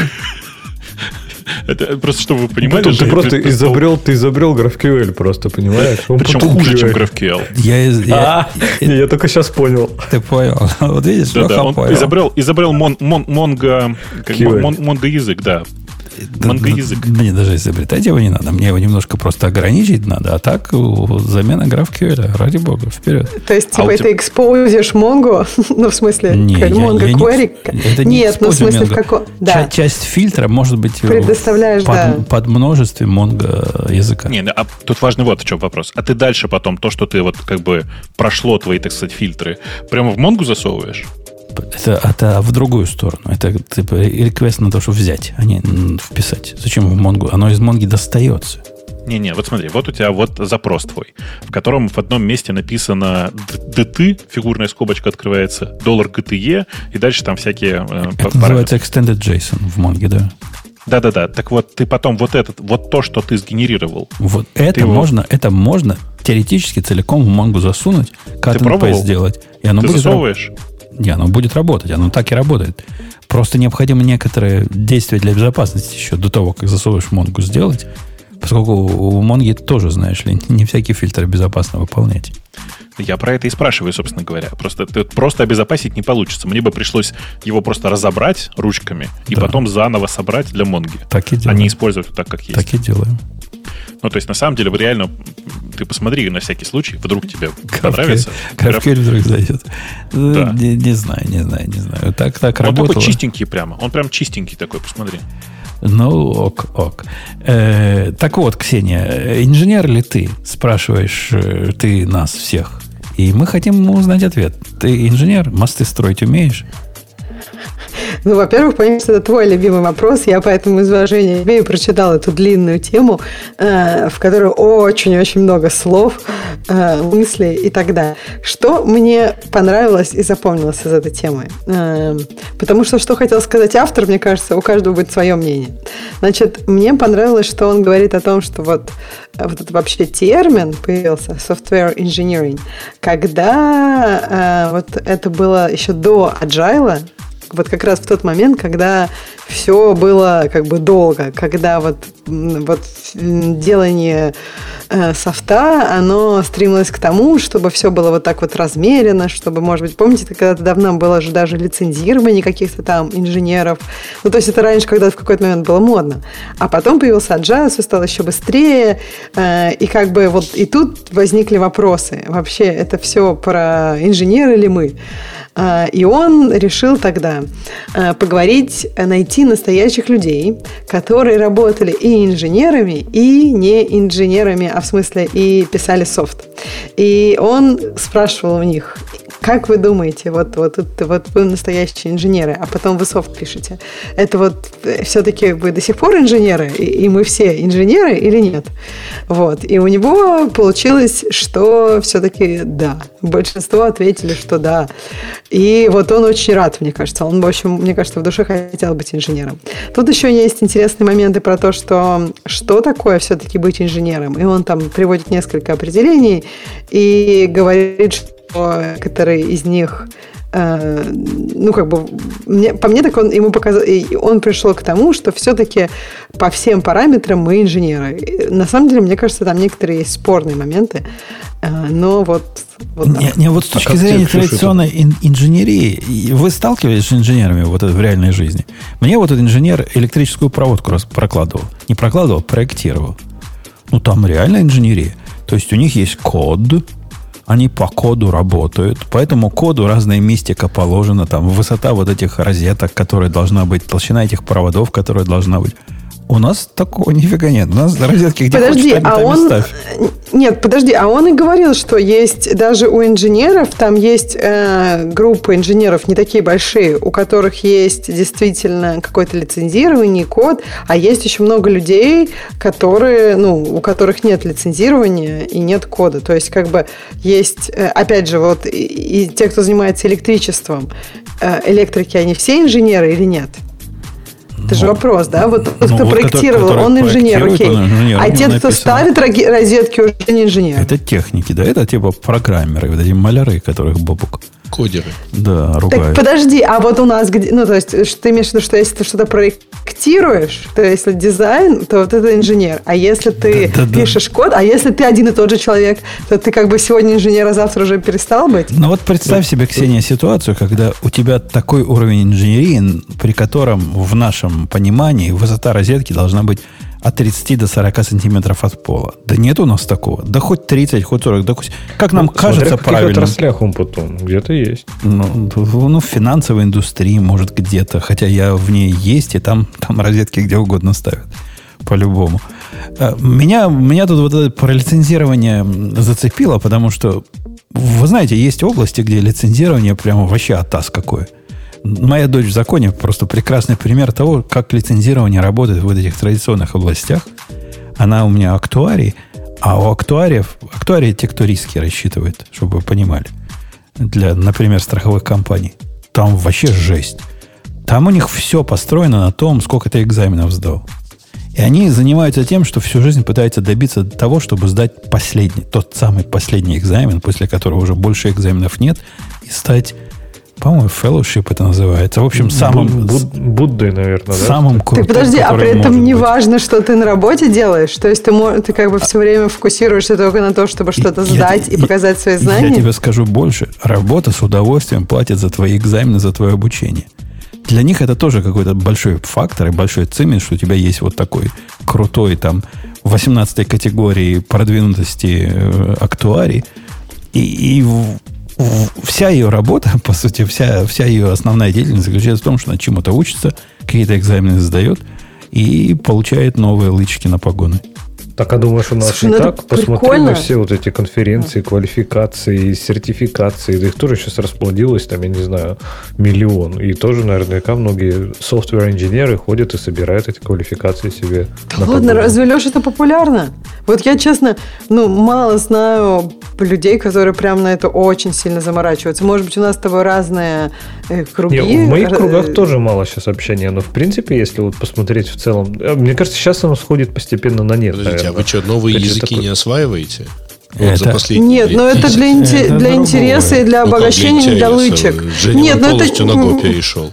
И Это что? И кто ему лычку выдал на погоны? Где у него? а- Ну, а аналогия что он этих- перешел-то? Аналогия чего? этих лычек, Грей, в нашей области, это какой-нибудь AWS, там, DevOps инженер сертификат. Что само по себе ксюмарон, как звучит, или там AWS архитект. Вот это, вот это наши лычки. Э, И, ну да, такое бывает. Особенно, когда берешь человека после института, который нигде не работал, но у которого много вот этих лычек набралось, он нифига делать все равно не умеет. У нас немножко другой а подход при чем, а все-таки при в нашей индустрии. вообще? Ну как, причем? Они... А кто они? Кто они? Плотники, Ну, что ли? причем здесь инженеры, если ты в качестве примера приводил актуариев, которые, вообще говоря, являются даже, ну, такая какая-то интеллигенция среди бухгалтерии. Да нет, это не про бухгалтерию. Это типа... Они настолько же инженеры, как и мы инженеры. Если, если нас можно тоже не инженерами. Ну, они как Data Science, наверное, да? Подожди, про, они- про лицензирование же, кстати, автор статьи тоже сказал, что типа, окей, это снимается, потому что в США, типа, я так понимаю, что то, то, про что он говорит, что если ты ставишь какую-то подпись, не знаю, под схемой разводки электрической здания, тогда у тебя должна быть какая-то сертификация.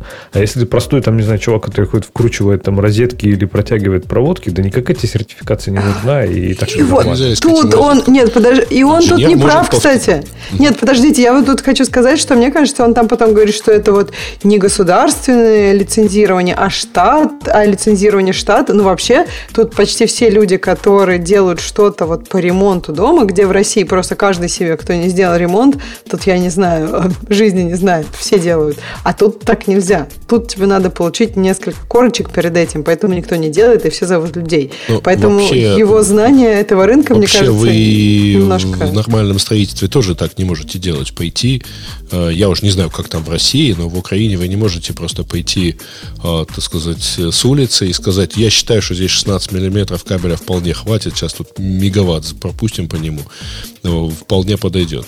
Нет, конечно, вы должны иметь соответствующее образование, у вас должен быть проект, вот. Э, У вас должны быть для определенных работ лицензии на то, что вы имеете право эти работы делать. Например, вы имеете право работать на высоте монтажниками.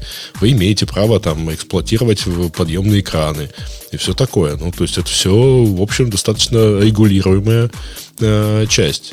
И что касается здесь лицензирование, оно подтверждает, но оно позволяет не проверять у вас уровень знаний. Это как бы доказательство того, что вы вообще говоря, ну, понимаете, отличаете закон Ома от Бойля Майота. Не, у нас такие тоже есть в софтверной индустрии. Что, ну вот те же там сертификации, да, то есть работа на высоте, вот в облаках. Ты получил какой-нибудь сертификат, типа, значит, ну что ты вообще вдупляешь, как там работают облака. То есть в каком-то, она может быть не так требуется, но, наверное, Не, не, на она вообще не требуется. может- Ты, тебе Но- никто не помешает пойти что-нибудь напакостить, так сказать, в облаках. Ну смотри, но Написать некоторых- что-нибудь кривое, да? Правда? Да, ну то же самое и с, и с работой на высоте. Ты, может быть, там, не знаю, прошел этот тренинг, получил сертификат, а потом там как дебил не смог карабин пристегнуть и убился. И что? Ты тоже Ну, мог будет ошибся. отвечать тот, кто тебе выдал сертификат. Сомневаюсь, сомневаюсь. Будет, будет, не Нет, переживай. кажется, Там Я написано у них сомневаюсь. 20 страниц этих terms and conditions. Написано, что если кто-то не смог пристегнуть карабин и убился, то, наверное... Ребят, ну вы просто не знаете ничего про эту часть. Но вы почему-то считаете, что можете продолжать говорить. Нет, конечно. А ты в так случае всегда любого делаешь, Грей. несчастного... А? Ты так всегда делаешь. Нет. Я не говорю о том, чего Подожди, не ты знаю. хочешь сказать, что тот, кто выдал лицензию, реально будет легально ответственным за... Я хочу сказать, что человек, подписавший лицензию человеку, который нарушил технику безопасности и там упал, или даже просто, я не знаю, там сломал ногу сильно а, и так далее, он будет нести уголовную ответственность за то, что он чего-то сделал на- на- с нарушением правил. Ну, прямо, если с нарушением Прямо правил... уголовную, прямо с нарушением правил, если твой клиент сделал что-то с нарушением правил, если ты ему за деньги продал этот сертификат, я понимаю, за что его преследовать. А если он прошел экзамен, и, Так. и- а потом накосячил, какая? Почему ты виноват? Значит он, значит, он не знал на экзамене того, чего, Не, он за знал, что ты но ему не, выдал. он знал, но не сделал. То есть, типа, Не, не, знаю, ты... Грей, он по-моему, знал, что надо по-моему, В пристегнуть любом карабин, случае, ребят, механизм ответственности в данном случае достаточно хорош, и, так сказать, ну, всем будет неприятно, кто имел отношение ко всему, чему угодно. Вот, Мне кажется, в потому тако- что в человек тако- пришел, В такой модели все вот эти, которые сертификаты инженерные выдают, уже давно закрылись, потому что риски абсолютно безумные. Я не представляю, как себе такой бизнес можно вести. Что-то мне кажется, ты щелкаешь. Нет. Я, не, знаю, как это работает в, в этом конкретном случае, безусловно, но точно знаю, что, например, э, образовательное учреждение, которое выпустило э, безграмотного врача, который потом где-то накосячил, ничем не рискует. Точно. Не, не буду того. Я даже не слышал А это образовательное Нет, тут, нет, тут видите, тут две Не-не-не, две подождите, вещи есть. ребята, к реальной работе этого врача допускают в том случае, ну, э, допускает не образовательное учреждение. Не-не, смотри, Грей, ты говоришь про разные вещи. То есть то, что ты говоришь, что если, например, он не знал, да, то есть ему выдали лицензию, он может работать там на высоте, но не объяснили, как там, не знаю, правильно пристегиваться карабином. Не рассказали. И если он упал и убился, тогда, ну, типа, конечно, виноват лицензионный вот этот орган, потому что его не научили. А если он знал, ну, типа, забил. У него, он с женой поссорился и, и не, решил не пристегиваться. Ну, торопился просто там. Это в любом случае... Э, нет, там на самом деле хорошо прописан механизм, так сказать, ответственности буквально за все. Если есть, так сказать, э, как бы преступление, должно быть наказание. Будем и наказывать эта штука вот с этим всем лицензированием, оно работает ну, достаточно надежно. Конечно, можно ходить, э, договориться, а, отбиться и так далее. Ну, блин, ребят, посмотрите на любое расследование, я не знаю, авиакатастрофы, если э, после этого остались, так сказать, там, в живых кто-нибудь. Или если никто не остался, все равно находят, ну, находят кого, вот я кого привлечь. Я ни разу не слышал, что привлекали, не знаю, учителей школы пилотов. Это ну, а я ни разу не слышал, чтобы привлекали за ответственность э, программиста, который, извиняюсь, в проде что-нибудь такое вот сделал, а, что вон из профессии. Ну, ну и что, не, что бывало, они бывало, никогда бывало, да. не бывало, Volkswagen, я не слышал. В Volkswagen, а я помните, не слышал. вот этих вздрючили ребят, которые вроде как там на стенде смухлевали инженеров. Так мы, ну, мы тоже близки наказали. к инженерам, поэтому нас тоже не вздрючивает. У меня, у меня тут э, процесс, так сказать, инженерный сейчас идет в, доме. А именно есть контрактор, которого жена нашла. Он э, должен нам ванну переделать. Переделать ванну – это инженерный проект, если вы сомневались. Но контрактор какой-то такой хитрый попался. Он говорит, а вы скажите, вам вот это, все эти пер, пермиты нужны или нет? Он меня это спрашивает. Типа, нужны ли мне пермиты? Ну, я не знаю, нужны мне пермиты или нет. Жена насела на меня говорит, скажи, скажи, дай ответ, да или нет. То пошел я в интернет. В интернете прям написано, когда пермиты нужны. И при этом такие правила там, вот говорят, если стену, даже внутреннюю переносите, уже вам нужен, нужно разрешение. Если вы переносите розетку с одного места на другое, вам уже надо разрешение. Если вы переносите трубу которая вводная или выводная для, для ванны, вам надо я не понимаю, почему он меня это спросил. То есть... Я понимаю, хочешь расскажу. Ну, ну можешь же все сделать без пермитов, а потом у тебя будет проблема, когда ты будешь продавать этот дом. Но ты можешь там задним числом как-то повиниться. А может, ты не будешь продавать Он дом. имел в виду, да, может, ты не будешь продавать этот дом. Ты можешь ты его даже продать можешь без пермитов. Просто тот, кто его покупает, он знает, что это без пермитов, и у него будет гемор.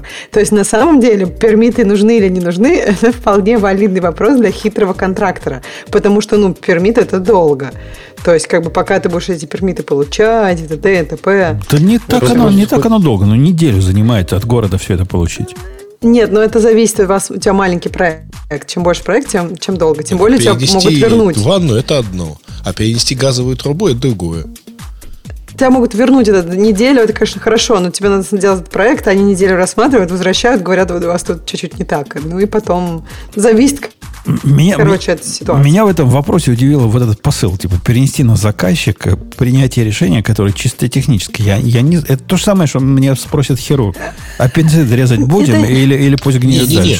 Женя, Слушай, то же самое, как ты пойдешь э, что-нибудь писать и спросишь, э, чувак, мы э, будем, так сказать, отдельно вики поднимать, чтобы там всю документацию написать, и ТЗ, так сказать, вот полностью раскладывать. Или, или я так сейчас что-нибудь на коленке напишу.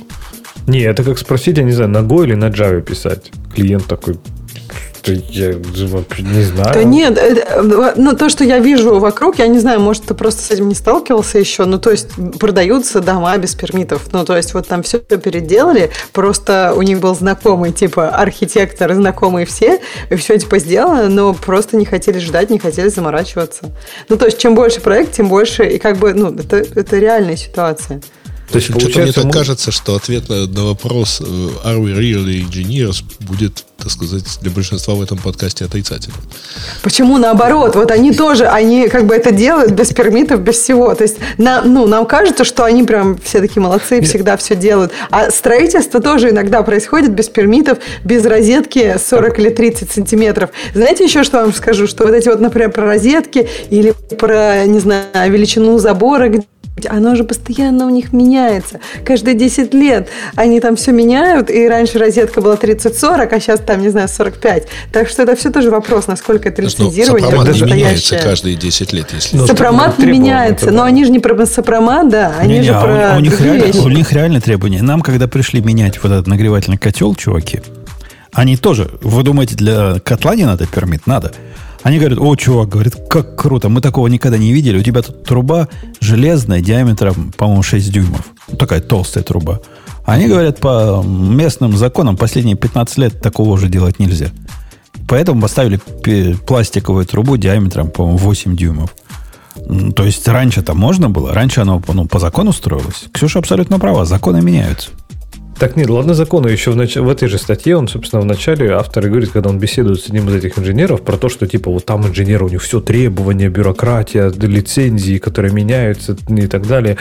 Он говорит, что там чувак работал, по-моему, химич... ну, э, механическим инженером где-то на какой-то там какие-то шахты, они что-то исследовали на утечке или что-то такое. И он сейчас смеется, говорит, что на моем сайте сейчас безопасность лучше, чем на проекте за 100 миллионов долларов. Там. Это то же самое, там все сделано, я уверен, что там все сделано из э, фигни и палок. Потому что там, конечно, есть люди, которые ответственные, которые все это делают по требованиям, по технике безопасности. А есть, которые приходят и говорят, пермит нужен. И на шахтах за 100 миллионов точно так же делают. Я уверен, приходит какой-нибудь чувак, говорит, слушайте, что-то не хочу заморачиваться, давайте-ка это забьем на, там, на безопасность. И забивает точно так же. Я думаю, что человеческую природу не изменить. Просто у нас последствия меньше. И даже в статье про это есть, что типа настоящий инженер это тот, кто ходит в каске.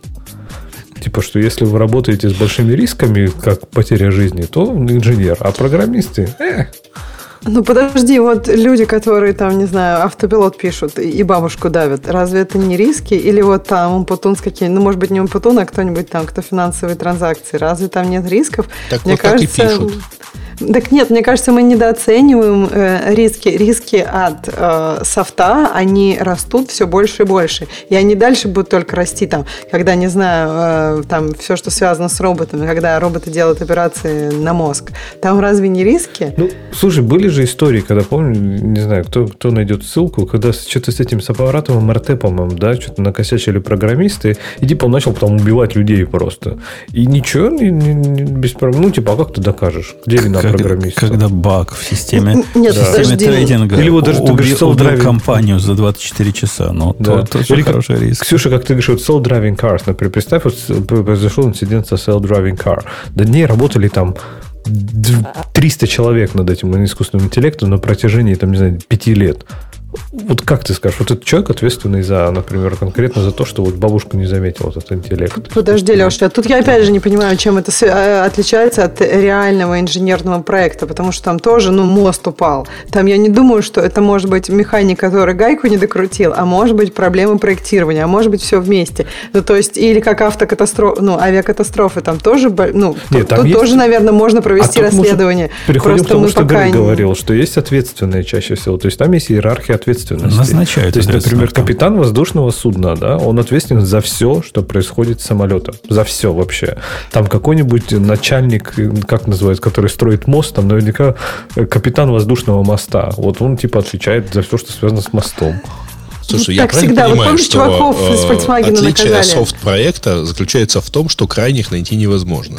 Ну, в общем, Так да. иногда находят. Ну, come on, вот чуваков с Volkswagen наказали. Помните, это был... И, и мы не раз обсуждали, когда наказывают прям конкретных людей. То есть, если можно... Ну, то есть, просто, мне кажется, нет, может быть, какой-то формальной процедуры расследований. Ну, но я думаю, это все будет. безответственности, которая покрывает как бы всякие мелкие ошибки, пока вдруг Подожди, не появляется а ты что-то считаешь, действительно что- серьезное. Что это Не-не, именно только в софтверных компаниях. То есть вот во всем мире, не знаю, везде в России, в Украине нет больше никакого бизнеса, где есть хоть, хотя бы капелька безответственности. А вот как ты приходишь в софтверную компанию, там эти программисты жрут свою еду и безответственно, да, все делают. Ну, come on. свой Я тебе могу сказать так, что я много общался все-таки с разными людьми не в софтверной э, индустрии, и сталкиваться с ситуацией «нет, я, на, я это не подпишу, я там вот это так не сделаю, я не собираюсь за это отвечать», вот это достаточно распространенная позиция.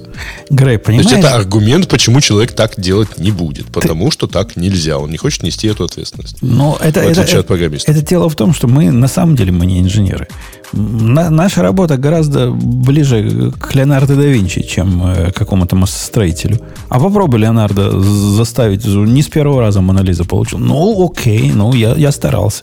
Не с первого раза нарисовал. Так и у нас. Причем здесь Монолиза? Он, кстати, не с первого раза нарисовал. Вы Ну, только ну, что ну обсуждали всякие фреймворки с джейсонами. Ну, а кому это фреймворки, намного кому? ближе к какой-нибудь малярной мастерской. Кому Монолиза? Не, не. Мы, мы, мы тут не тлянку творим. Ты просто не, не понимаешь со своей железнодорожной позиции этого. Вообще, конечно, самое классное в этой статье это вот эта фраза, которая просто вот как суммирует всю статью, что инженерия это как порнография. Когда люди видят, они понимают, вот, вот это оно. А объяснить нельзя. Да, да, да. И, и у- моя твердая уверенность, мы не занимаемся инженерией. И это не в том дело, популярное мнение о том, что у нас молодая индустрия, а вот со временем у нас вот эти э, коды, да никогда у нас этого не будет, потому что мы, по сути, монолизу рисуем каждый раз. И каждый раз, как, как умеем. Кривенько, Думаешь? косенько, но А мне рисуем. Ну, подожди, на- на- тут а мне есть кажется, вопрос еще такой. этому. Не, э, мне кажется, что тут вы оба не сказали, что у нас индустрия все время меняется. Ну, то есть, как есть, как аналогия, что там у нас сопромат, как будто бы меняется, ну, то есть, вот физические законы в мире, они хотя бы такие, как есть, а у нас они как будто бы все время меняются. Все время все новое, и поэтому, ну, действительно приходится каждый раз какой-то монолизу изобретать. Просто не последний вариант, а какие-то предыдущие попытки сделать монолизу, мне кажется, иногда получаются. То, и, то и усы дорисуешь, что волосы. И, и хорошо получается. А Мне кажется, потом мы наоборот придем к противоположному, что мы будем ну, жестко регулированы и лицензированы в конце. То есть, типа, не сдал вовремя проект миграции на какой-нибудь там Oracle DB 76. Ну, все, срок. Ну, или не срок, штраф. Подожди, а мне кажется, компании, которые уже пытались это сделать, как-то вот у них не летело. Нет?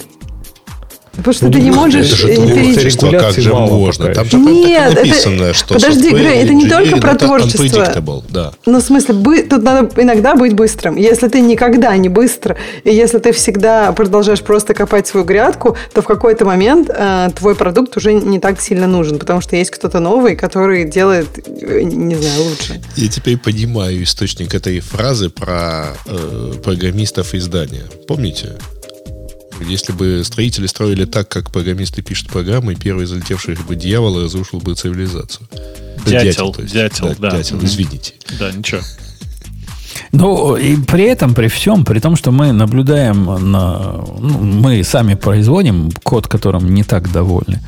При этом, при всем, цивилизация держится. Наверное, мы все-таки не так Просто плохие. от кода не так много зависит. Тут нифига себе, это все зависит весь от мир работает. Еще не так много. Уже все зависит. Все Ну, больше и больше, да. А еще твой взлетевший дьявол просто взорвал мне мозг, если честно. Дятел все-таки. Извините.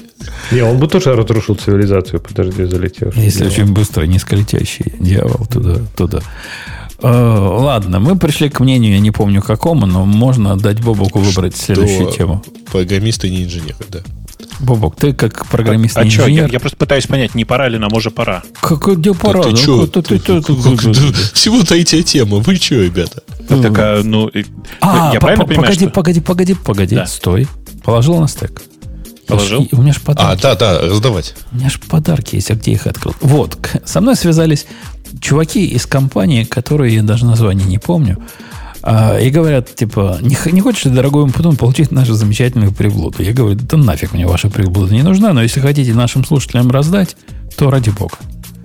Я им намекнул, что штук 10 бы раздать хорошо. Они говорят, ну, типа, как-то для нас это богато. Вот эта приблуда, которую они раздают, 300 долларов стоит, типа на 10 умножили. В общем, за- жаба задушила. Да, раздают всего три приблуды. Хотите три приблуды, дорогие слушатели? Я сам себе ни одной не взял. приблуда? Приблуды, есть такая ферма, видимо, есть, которая называется Софторино. Слышали такое? Мгм. У них Ну, такие странные продукты, вообще прямо конкретно странные. Вот просто реально странные. То есть у них, Ну, у них я, странные. ну, я так понимаю, у них основная фи- фишка в том, что есть какой-то процесс, который вы можете сделать сейчас на, на маке или на винде руками, однако мы позволим это сделать лучше в один клик. Вот все продукты про это. Они писали мне про продукт, который называется Folder Colorizer for Mac. Суть этого продукта в том, что Ну, вы знаете, да, можно каждый, каждому фолдеру иконку поменять без всякого продукта в маке. Cut and paste делаешь, да. У них есть прям красивая штука, в один клик это делается. Можно фон отдельно выбрать, картинку, и вот эти все фолдеры раскрасить как хочешь. Сто лет оно мне не надо. И все остальные продукты у них примерно про это. И, или ты, Бобук, со мной не согласен? Да нет, нет, я, в смысле, я у них помню какой-то, как он назывался, Волтер. Волтер, да, Волтер Про у них есть точно. Ну, он просто еще тогда не про назывался. Было довольно миленько, в смысле, что такое, такое простенькое приложение, драг-н-дропнул туда, не знаю, там, видеофайл, а он тебя хобана в, в, залез в э, iPhone. Да-да-да. У, у них все вот такое вот. У них вся, вся идея в том, что э, повторяющиеся действия, которые можно и без них сделать, они сделают с собой проще. И что-то в этом есть какой-то цимис, я, я с вами согласен. Короче, они предлагают универсальную лицензию, по-моему, на все свои продукты, а тут их дофига. Трем счастливчикам из наших слушателей, я не знаю, каких выбрать, поскольку счастливчики выбраны должны им написать, и они вам обратно пришлют лицензию. Как это делается, Грей? Как мы выбираем счастливчиков? Кто сейчас да, первые мы три... на... давно не выбирали. Кто первые вот. три напишут мне на, на Умпутун, на, да, в, давай, в, да. этот самый, в Телеграм, те и получат. Ну, давай. Ну, Или на почту. Ты... Пусть у тебя почта поработает. Не, не надо на почту. Не пишите на почту. Не дожимайте поперечную клавишу. Сначала найдите Умпутуна в Телеграме. Это первая часть квеста. Потом напишите, а напишите свой email. А и... ты понимаешь, что тебя сейчас будут писать в течение всего месяца, да? А. Э, ну, люди же постепенно слушают. Подожди, как, как три напишут? И, имейл вы пишете я, я, я. Мне, мне ваше я, я, я сто лет не надо. Кто email не пишет, я того игнорирую просто. Так может лучше всех собрать и потом разыграть просто? Пусть, например, месяц собирать e-mail, а потом три рандомно выбрать. То есть нам ты... вообще нужна какая-то структура для розыгрышей, конечно. Нужен бот. Давайте. Это, пускай их пишут. А потом и скажут, чуваки, мы вас разыграли, никаких лицензий. Окей. Точно, розыгрыш. Я уже получил три имейла, можете расслабиться, больше не, не, горшочек не вари. А поздно, батенька. Продолжают, продолжают слать. Три, три есть. Я, я, я Главное, передам. чтобы люди дослушали до этого момента. А то кто-то может прям сразу, Это знаешь, не, не дослушав. Нас чатик такой, знаете ли, кстати, э, чатик, который радио Ти э, чат, э, все с нижними подчеркиваниями, близится, между прочим, к круглой цифре. Пять с половиной тысяч. Пока пять. К десяти тысяч это будет. Это, кстати, один из, ну. из тех плюсов, почему нас стоит в онлайне слушать. Вдруг внезапный подарочек какой-то вот, вот и получите. Это уже не первый такой стимул. В, внезапный, внезапный. Да, раз, два, три. Есть. Есть три победителя. Будет, будет вам, дорогой Алекс, дорогой Сергей, дорогой непонятными буквами написанный Билли, будут вам подарки. А, не, подожди, подожди. Тут все, все забудь. Алекс, дружище, забудь. Ты, ты был четвертый. Потому что на самом деле был сначала Кирилл, потом Вилли, а потом Сергей. Во. Как, а, как же все-таки людям нужны эти продукты? Это, это как вот колорайзеры и прочее. Ну, не знаю. Это просто на халяву, действительно. Если бы все это было хоть немножечко за деньги, у людей бы возникло много вопросов. А это у тебя все три подарка, да? Это у тебя сразу три в одном, так сказать? Там они, лицензия они на все, все сразу, Лицензия да? на все сразу, да. И iRing какой-то, который уникальный рингтоны позволит вам делать. Вот, вот это все для, для хипстеров прямо самое оно. Memory Optimizer, Task Force QE 2. Это я смотрю на список того, что license менеджере перечислено. Да. Слушайте, у меня, раз уж вы э, на эту тему зашли, я же напомню вам, что э, у нас же готовится к выпуску 10, э, ну там, типа up to 10, давайте скажем так, э, фирменных клавиатур с, с логотипом радиота. Э, эксклюзив, нигде больше не, взять это нельзя. Э, деньги все поверх себестоимости, честно говорю, идут на, э, на, на всякую благотворительность. Э, делается это исключительно ради движухи как таковой. И я вот тут все, все хожу и думаю, а как же такую штуку организовать-то? Как в наше время можно организовать аукцион? Есть какая-то платформа, слушай, мы ее используем. А, да, я слышу, да. eBay, да, называется?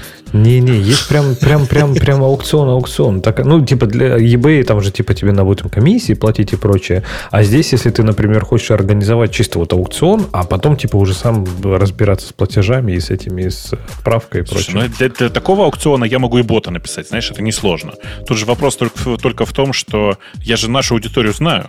Они же каждый будут ставить Они по 100 же тысяч тоже миллионов. ботов напишут. Нет, они каждый будут говорить, я ставлю 100 тысяч миллионов. Понимаешь? И типа, Так ну и что? потом платят 100 тысяч миллионов. Ну, конечно, он не заплатит. Он же ничем ни за что не отвечает. Это же интернет. Тут же можно и по, по- по- по лицу, так сказать, получить. Так, и что ты придумал тогда? Как, Ничего как не придумал такое? пока. Ты имеешь в виду, что надо как просто Умпутуну перевести деньги, и пока деньги Умпутуну не перевел, то ваша ставка Почему не Умпутуну? работает? Ну, я шучу. Залог. Ну, кажется, просто, да. просто клавиатура, не, просто клавиатура немного в другом месте. А, ну ладно, какая разница. А, это- то есть надо игру все перевести. Ксюш, ты еще не знаешь, Нет, сколько стоит эта клавиатура. Шлите, поэтому- шлите все мне для простоты. Э, Но, э, короче, в смысле, я просто хожу и думаю, как это вообще можно было бы организовать в реальном мире. А, а может, мы, мы же подкастеры? Так, и что? Ну, в Телеграме устроим настоящий голосовой вот это самое, ну, 180 долларов, да, кто, да, кто-то говорит. Так Телеграм. надо деньги Ты переводить. организовать? Бобук и говорит, что э, сказать можно все, что угодно, пока деньги никуда не переведены, э, непонятно. А потом сразу человеку. коллекторам передадим просто. Мне кажется, это жестко. Кстати, а клавиатуру, я тоже хочу клавиатуру радиотишную. Я готова тоже платить. А, смотрите. ведущим не положено. Вот я- вот. тоже хотел, кстати, радиотишную. Вы такие милые, обсудим. Обсудим. Э, Ну, Ксюша, я говорю, ты, ты просто пока не знаешь, сколько она стоит, поэтому так. Ты Не, очень не, подожди, excited. это но- Ксюша хочет за бесплатно, и ты тоже хочешь за бесплатно. Нет, же я хотела за А. деньги, я же сказала, я же Не, могу подожди. заплатить. Ты же говоришь, что это на чарите пойдет. Не-не, оно пойдет на чарити, но как бы это же формулировки-то другие. Тут как бы всегда можно придумать, где взять деньги, например, где она собирает деньги Ксюше на клавиатуру. А, да не надо, э, уже нету, что я, Не-не, мы Ксюша, лучше, я да. понимаю, что Ксюша и так богатая сейчас. Ксюша в Сейчас. Фейсбуке работает, Ксюша в Мете работает, все теперь знают, там всех в метаверс загонят, и деньги все отдадут Ксюше на клавиатуру. Нет, я просто... А зачем, мне а зачем в метаверсе стыдно. клавиатура вообще? Там же все Знаешь, как удобно. Точно, точно, Слушайте, точно. вот шутки шуточками. Вот я как бы у меня есть клавиатура, которая тех Shinobi. Это такая клавиатура, похожая на эм, старые эти самые, э, как они называются, ThinkPad. Э, Она с Bluetooth у меня. И это настолько офигенно подключается к квесту, в смысле к Oculus квесту. Это просто офигенно. Просто у тебя как бы на коленках лежит как будто бы ThinkPad. Э, Ты с помощью мышки, с помощью тач, тач как называется? Этот. Тракпеда. Палочки. Не-не. Палочка, да. Ну, ну, палочки, короче, пимпочки. Короче, с помощью пимпочки управляешь курсором, с помощью клавиш набираешь все. Одна только проблема. Ксюш, там передай, пожалуйста, своим. Стыд и позор вообще. В клавиатуре, в смысле, в Oculus есть переключение с раскладок с русского на английский, но с клавиатуры это сделать нельзя. Кошмар. То есть ты должен брать контроллер, нажимать на кнопочку, говорить, а переключите ко мне на, на другой язык. И вообще, как бы, ну это просто жесть какая-то, в общем. Ну, ты просто, этот Бобок, просто передовик, мне кажется, производства в этом плане. Конечно, ну, то есть, конечно. прям Не, я понимаю, что я один из шести извращенцев, которые пользуются э, Oc- Oculus Quest, ну, там, из, из восьми. Я не Нет, нет, э, э, твой стиль использования, мне кажется, скорее интереснее, чем у Слушай, извращенец. полно. Я извращенец. Дело в том, что мало кто знает, на самом деле знают все, но в Oculus Quest там вну- внутри довольно сильно переделанный, перелопаченный, но, ладно, не сильно, чуть-чуть, Android. Э, В результате что? У меня там прям в квесте стоит, прям на, на железке стоит э, Telegram, стоит текстовый редактор, стоит э, терминал-эмулятор с... э, э, там же у меня поставлена Вот, куча ты всего. поэтому спрашивал для Да. этого. Да, я просто заколебался в терминал эмуля- эмуляторе там Emacs запускать. А, ну вот. Эм, И, в принципе, я там жить Был у могу. тебя опять Android. Не, у меня Android, Android тоже есть, конечно. А ты думаешь, как я туда пере... Там же, понимаешь, что там Google Play нет. А, Ты ставишь как-то на андроидный ставить надо, телефон, потом а, делаешь типа APK-экстракт, в смысле экстрактишь APK-шку из э, установленных э, файлов, э, кладешь их к себе в Telegram, в Saved Files, на Oculus в Телеграме открываешь и устанавливаешь. Короче, я реальный извращенец. А, ну вот, но тут важно, важно, что все равно как-то надо придумать, короче, надо, наверное, реально бота для Телеграма написать, я не знаю, для аукциона. Э, не могу придумать какого-то другого Там способа. говорят стрим типа с донатами. Я не, знаю, это какая-то... Стрим это с, с же- донатами, вы оставите кучу денег донатовским сервисам. Ага, ну да. Я вот этим э, выигрышем говорю, я уже отослал, ждите письмо от некого Джоша, где будет лицензия и все дела. Все три счастливчика ждите. Ждите, все вам придет. Чувак, чувак правильно. Он мне тоже выдал лицензию, я бы вам тоже ее подарил, она мне сто лет не надо. Она как-то ко мне уже привязана. Так Она что к тебе привязалась уже, да? Он уже license to Умпутун написано. Ну, окей. Ладно, Умпутун с Украины. Это какой-то другой Умпутун. Но, ну, ну, какой есть. Да не, все правильно, ты же из Таганрога. Таганрог. Я, из я, я из Жданова. Да. Какой Мариуполь? Тем более. Жданов, да, Жданов. Ну вот, тем более. Слушайте, ну, ну да, пока в этом это самое, я тут вспомнил, клавиатуры получаются очень самобытные. Ну, просто очень самобытные. И очень дорогие. Не, не, они получаются по цене ну, любой такой клавиатуры. В смысле, Я имею в виду Я для- там пересчитал немножечко. Не, не, В я там смысле, пересчитал настолько немножечко. самобытные, что как бы начинать Не. с нее не стоит? Не, ну начинать с нее, конечно, не стоит. В смысле, ты как бы, во-первых, нет, тебе конкретно начинать с нее не стоит, потому что ты потом не сможешь пользоваться ничем другим. Ну, какой смысл? Да ладно, Вот. нормально, я, я не Плюс, против.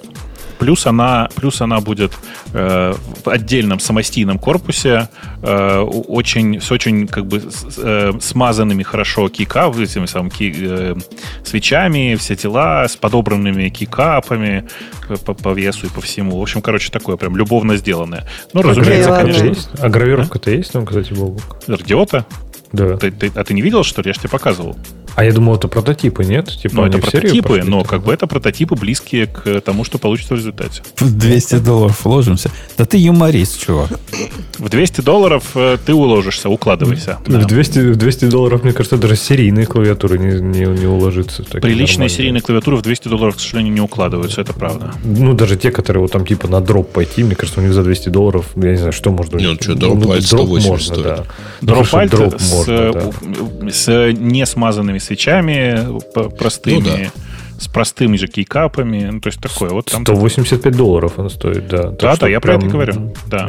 Слушайте, а можно, я, я, я знаю, вы много говорили уже про клавиатуру, мне просто, что значит со смазанными свечами? А, сейчас расскажу. Дело в том, что вот эти вот кнопочки внутри, да, вот этот свич, Ага, да. который, э, а он по умолчанию, вообще-то, они все довольно скрипучие, немножко разболтанные, А. все дела. Там много пластиковых деталей, которые Да. трутся и бьются друг об друга. Да, и чтобы они не терлись и не разбивались, вообще-то их нужно раскрыть, промазать каждую кисточкой, воткнуть обратно. Это прям... Не, подожди, ну, а про пружинку? Ну, это, знаешь, пружинка тоже как бы дело такое. У не- у меня пружинки лежат смазанные, в смысле прям в смазке. Поэтому мне не надо. Я их просто туда воткнул и все.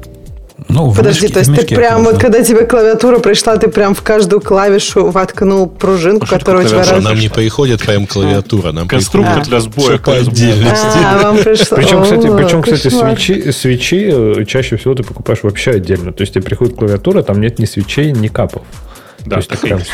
Раньше, то есть, собирали системные блоки, Слушай, да? Ксюшка, а сейчас... была последние полтора года? Нет, мне Так и просто... есть, на Ксюша. самом деле, я как-то раньше очень много работала с ноута, а, когда началась пандемия, а потом у меня заболела шея.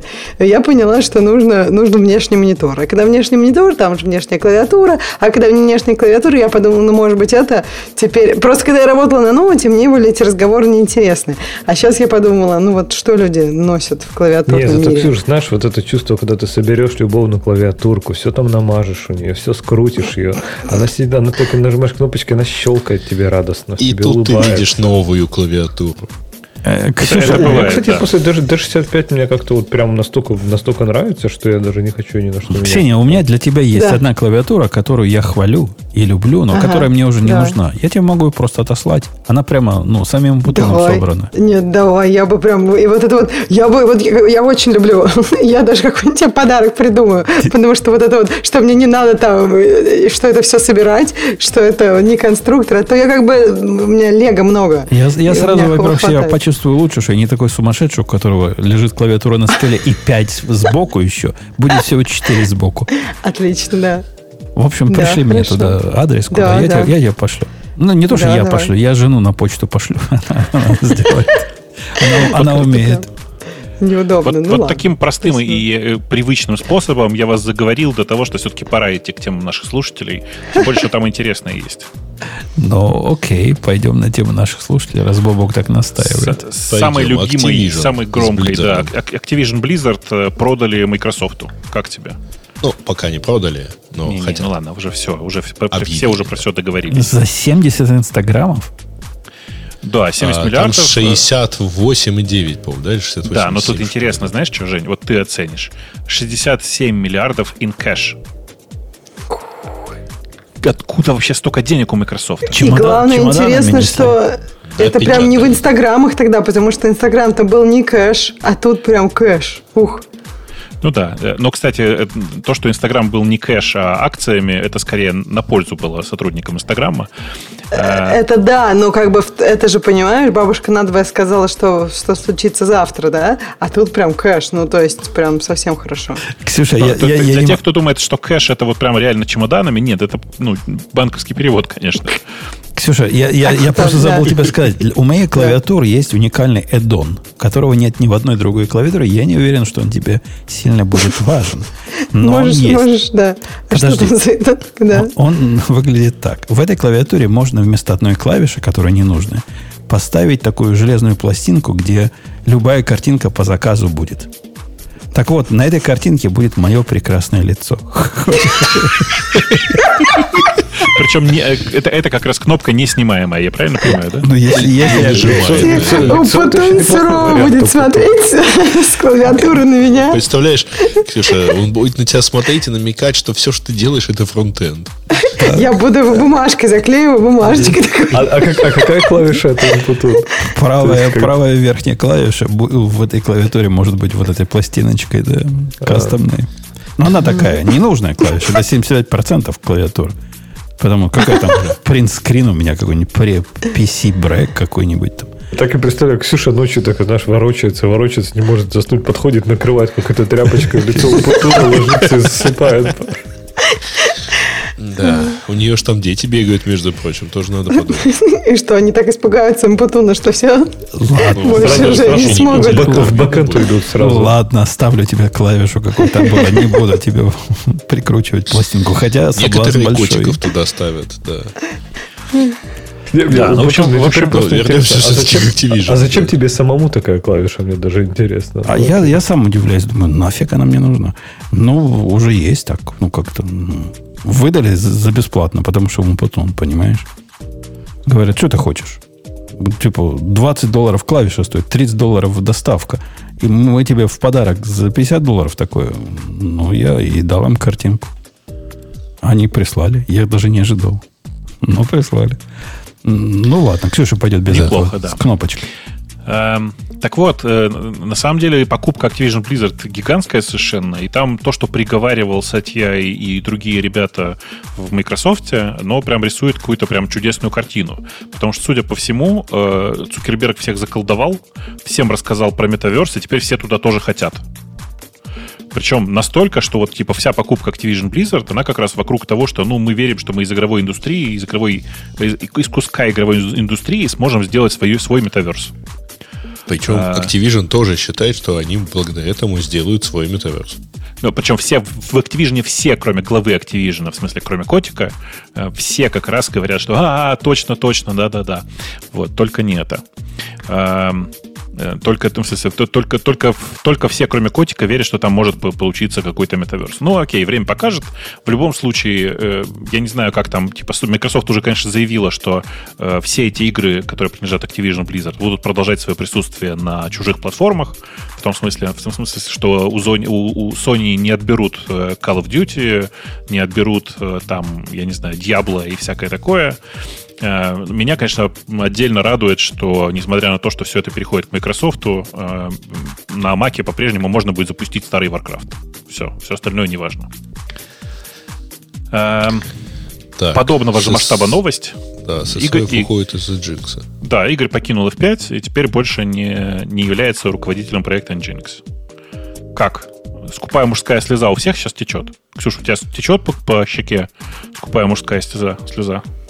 Я не понимаю, в чем, но он же, это же все, скорее всего, было понятно и запланировано, когда это все купили, и там было понятно, когда он уйдет. Эта дата, Я наверное, думаю, что, была уже. кстати, я думаю, что я думаю, что нет. Я думаю, что это все ускорилось во многом из-за вот этой бесконечных всех этих юридических дел А, такое. ну, может Потому быть, но я думаю, что все равно обычно, как бы, э, ну, люди так, ну, они, они обычно уходят в какой-то момент, когда компания покупается, правильно? Они редко остаются.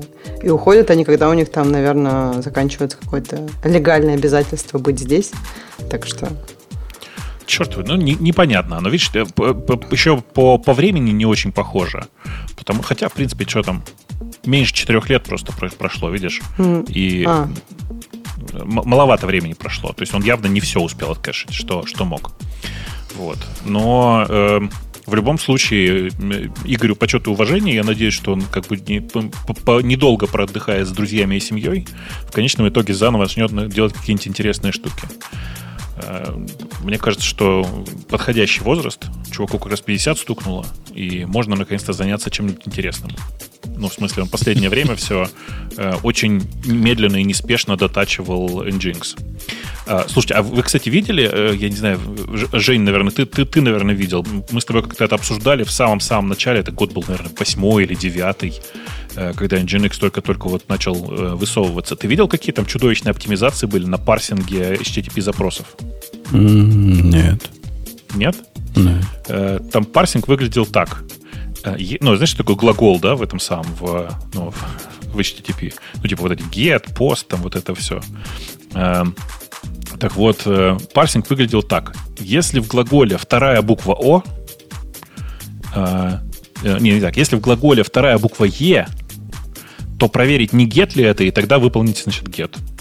Э, если в глаголе вторая буква О, то проверить, не пост ли это, и тогда, ну, короче, ты понял, да? То есть оно типа, они проверяли э, принципиально вторую сначала букву, э, а потом уже сравнивали со всем остальным. Потому что mm. по вторую, поиск а второй... Вторая, а у поста у кого вторая О? У, ну, а, Е это delete и get, а О? А, О есть у кого-то, я пытаюсь вспомнить. Options, head, кто там у нас? Ну, вторая момент... у поста О. У да, поста ну, и еще у кого-то, я уже да. не очень помню. Но ну, на самом деле, на самом деле там же HTTP же тебя не заставляет в, втыкаться, втыкать как, как бы штатный глагол. Ты можешь и не штатный воткнуть э, для своих каких-то нужд. И, и с этой точки зрения все равно нужно парсить целиком. В смысле, выпаршивать, выпаршивать все. Но в любом, в любом случае просто это какая чудесная оптимизация, вы представляете, да? То есть чуваки всерьез замерили. И, и я потом, знаешь, когда я это вспомнил, я пошел смотреть в этот самый Nginx Dev, э, посмотреть на обсуждение этого дела. И там реально чуваки замеряли типа сколько, сколько разных вариантов приходится на, бу- на вторую букву, сколько на первую, сколько на третью, как быстрее будет. Там же самая важная оптимизация заключается в том, что как можно быстрее разобра- разобрать и начать отвечать на get конкретно. Ну, тупо, потому что 98% там, процентов запросов это get. Ну, красава.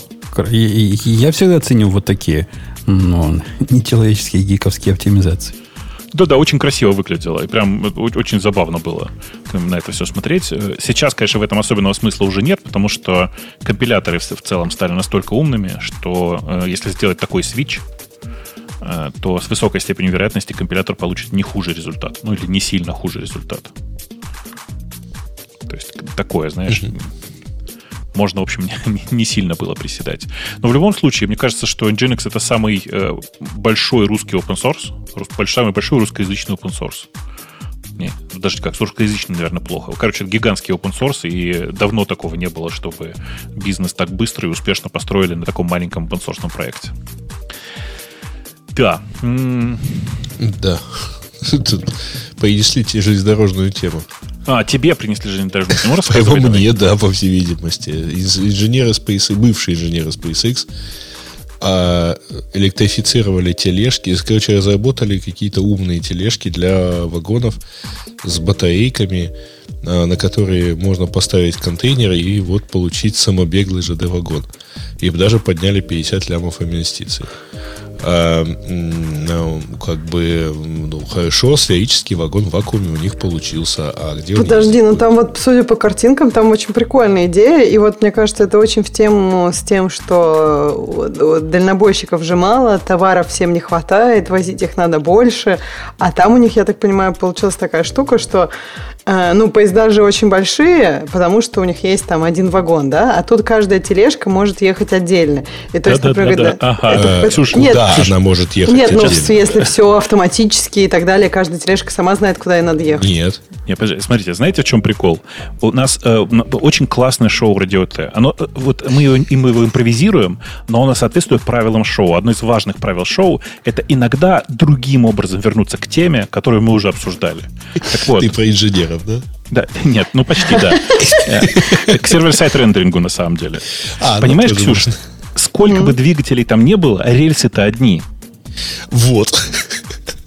Так Кстати. э, и, и- и что? Я не Ну, понимаю. Ничего, у тебя между двумя станциями. Ну, подождите, одна ну, нитка рельсов. Ну, не, между двумя станциями, да, но у тебя, на, ну, как бы, я не знаю, ездили ли вы на поездах, там есть много нет, конечно, где? остановок, где? есть разветвление. То есть какой-то поезд, наверное, все помнят, когда ваш поезд пропускает скорый, и вы как бы ждете. А, то есть ну, эти это то, могут что мы- ехать прямо, вот даже не надо никого пропускать, ехать прямо В смысле, лоб, нет, да? ну, есть станции, есть какие-то будут места, и есть сейчас станции, где можно кого-то пропустить, где как-то Ксюш, разветвиться, если значит, кому-то смотри, надо в самом быстрее. простом, э, в самом простом варианте э, железнодорожная линия является системой массового обслуживания с одним каналом обработки заявок. А, одним каналом.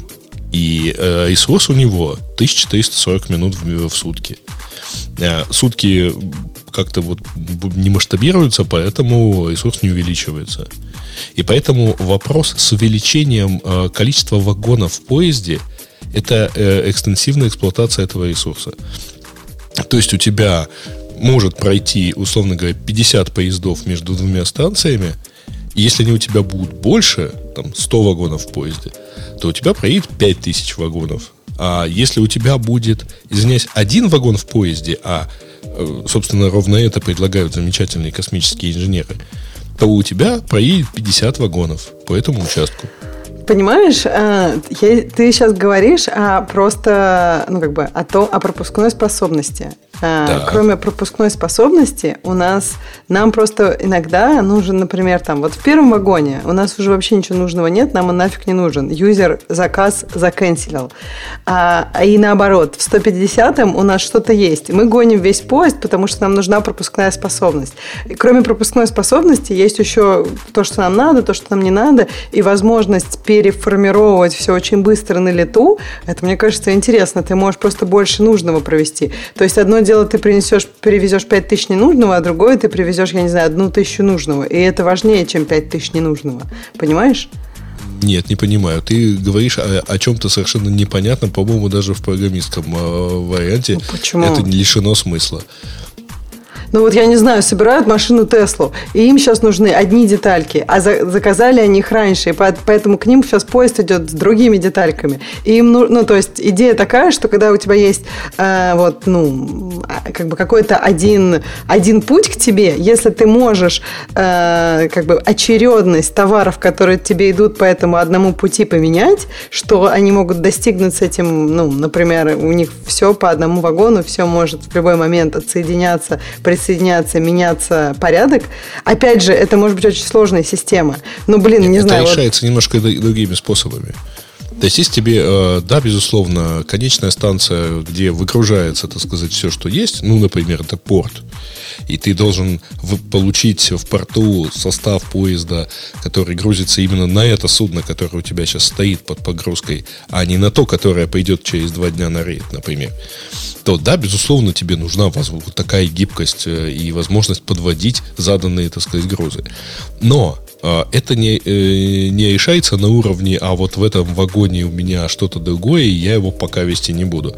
Э, Это э, в действительности в большинстве случаев, напомню, что самая массовая часть перевозок на железной дороге это массовые грузы, это на- насыпь то есть там зерно, металл, вот все такое, да, то э, это решается немного другими способами. Например, формированием больших поездов, там 50 вагонов, идущих ровно от одной станции формирования погрузки до другой станции выгрузки и ни разу не переформирующихся. К примеру. Подожди, а ты думаешь, что гранулярность э, меньше, чем 50 вагонов, не может улучшить какие-то показатели?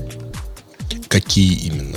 Ну, показателей там, Слушайте, я не знаю. улучшит. Ксюш, улучшит, улучшит. Э, еще раз, э, вся прелесть вот этой вот мелкой гранулярности там э, по вагонам заключается в том, что ты один из этих вагонов в любой момент времени можешь увести, типа, условно, на боковую ветку, где разгрузить и отправить, типа, дальше, не знаю, машиной. Да, Э, например. И- В этом какая-то можно- мелкая прелесть да. есть. Но на самом-то деле, как бы в чем в чате пишут, это про бафферинг. Да, так и есть. Но только нужно понимать, что проблема в том, что проблема latency на самом-то деле в железнодорожном транспорте очень невелика. О, То есть- Она вообще отсутствует в американском железнодорожном Ну, Так Да, подождите, а может быть в этом и фишка, что она отсутствует, и поэтому никто не использует железные дороги в таких моментах, где нужно latency? Не может ли это открыть какую-то новую нишу? Может, но Опять для же, я этого сог- придется построить новые железные еще дороги. железных дорог. Вот это Просто да, построить. тоже. А, значит ну, не вообще, просто? э, значит, э, смотрите, если говорить о конкретно этом концепте, а, во-первых, возникает вопрос, а, кто будет управлять движением этих э, вагонов? Автоматически они будут управляться. А, автоматически это, ну, во-первых, это, ну, мы возвращаемся к вопросу а, того, что у нас состав равен одному вагону, что сильно снижает пропускную и перерабатывающую способность всей сети. Не-не-не. Не-не, ну почему? Ты зачем ты говоришь? В смысле, ты, ты прав, что э, особенного смысла в этом нет. Э, ну, например, потому что время переключения электрической, электрической стрелки все равно 40-50 секунд, и если у тебя там типа... Э, нет, А. конечно. Что нет? Ну нет, она быстрее переключается. Не, не, Но это сам не важно. Это здесь Она- не имеет значения, Она потому сама что... переключается, да, но типа от момента э, подачи сигнала до пересечения стрелки проходит больше, чем полминуты. Вот это то, что я успел прочитать, простите. Это ты где? Вот в этой статье успел прочитать? Не, в этой статье нет. Я пошел смотреть, как работают электрические стрелки в Штатах, и обнаружил, что сигнал Они работают везде районе- примерно одинаково. в районе за ты минуту. задаешь За начало, минуту. конец, и у тебя формируется, у тебя переводятся все стрелки по маршруту, запираются и открывается сигнал, разрешающий тебе ехать. Ну, в данном случае передается сигнал, например, прямо в вагон, который говорит, ну, все, типа, можно ехать. Ну да, но просто это привезет обычно к- это закладывается минута. Я просто про это и говорю, что это, если так представить себе, что у каждого вагона, вагона свой маршрут, что это, то это приведет к чудовищному совершенно снижению пропускной способности в этом месте. Конечно. А, Так они не обязательно должны э, все разделяться. То есть это возможность, но это не Конечно. обязательно, что они будут все по одному. А, Они так, могут а, застыковаться, не- доехать до какой-то станции. э, смотри, тогда ты вместо большой чугунной тележки с металлическими колесами получаешь какую-то, получаешь Теслу э, раз, э, ну, в 10 дороже. Вот. И ради того, чтобы в, каки- в каком-то одном проценте случаев она у тебя проехала сама. Ну, потому А, что реально виду, что нынешние тогда тележки, извиняюсь, это большой чугу, большая чугунная станина с двумя металли, ну, с двумя Подожди, но тут же есть еще момент, что как бы тебе не нужно этот вагон разгружать, тебе не нужно, что он стоял, они поднимают. Разгружать а, тебе ну, все равно надо.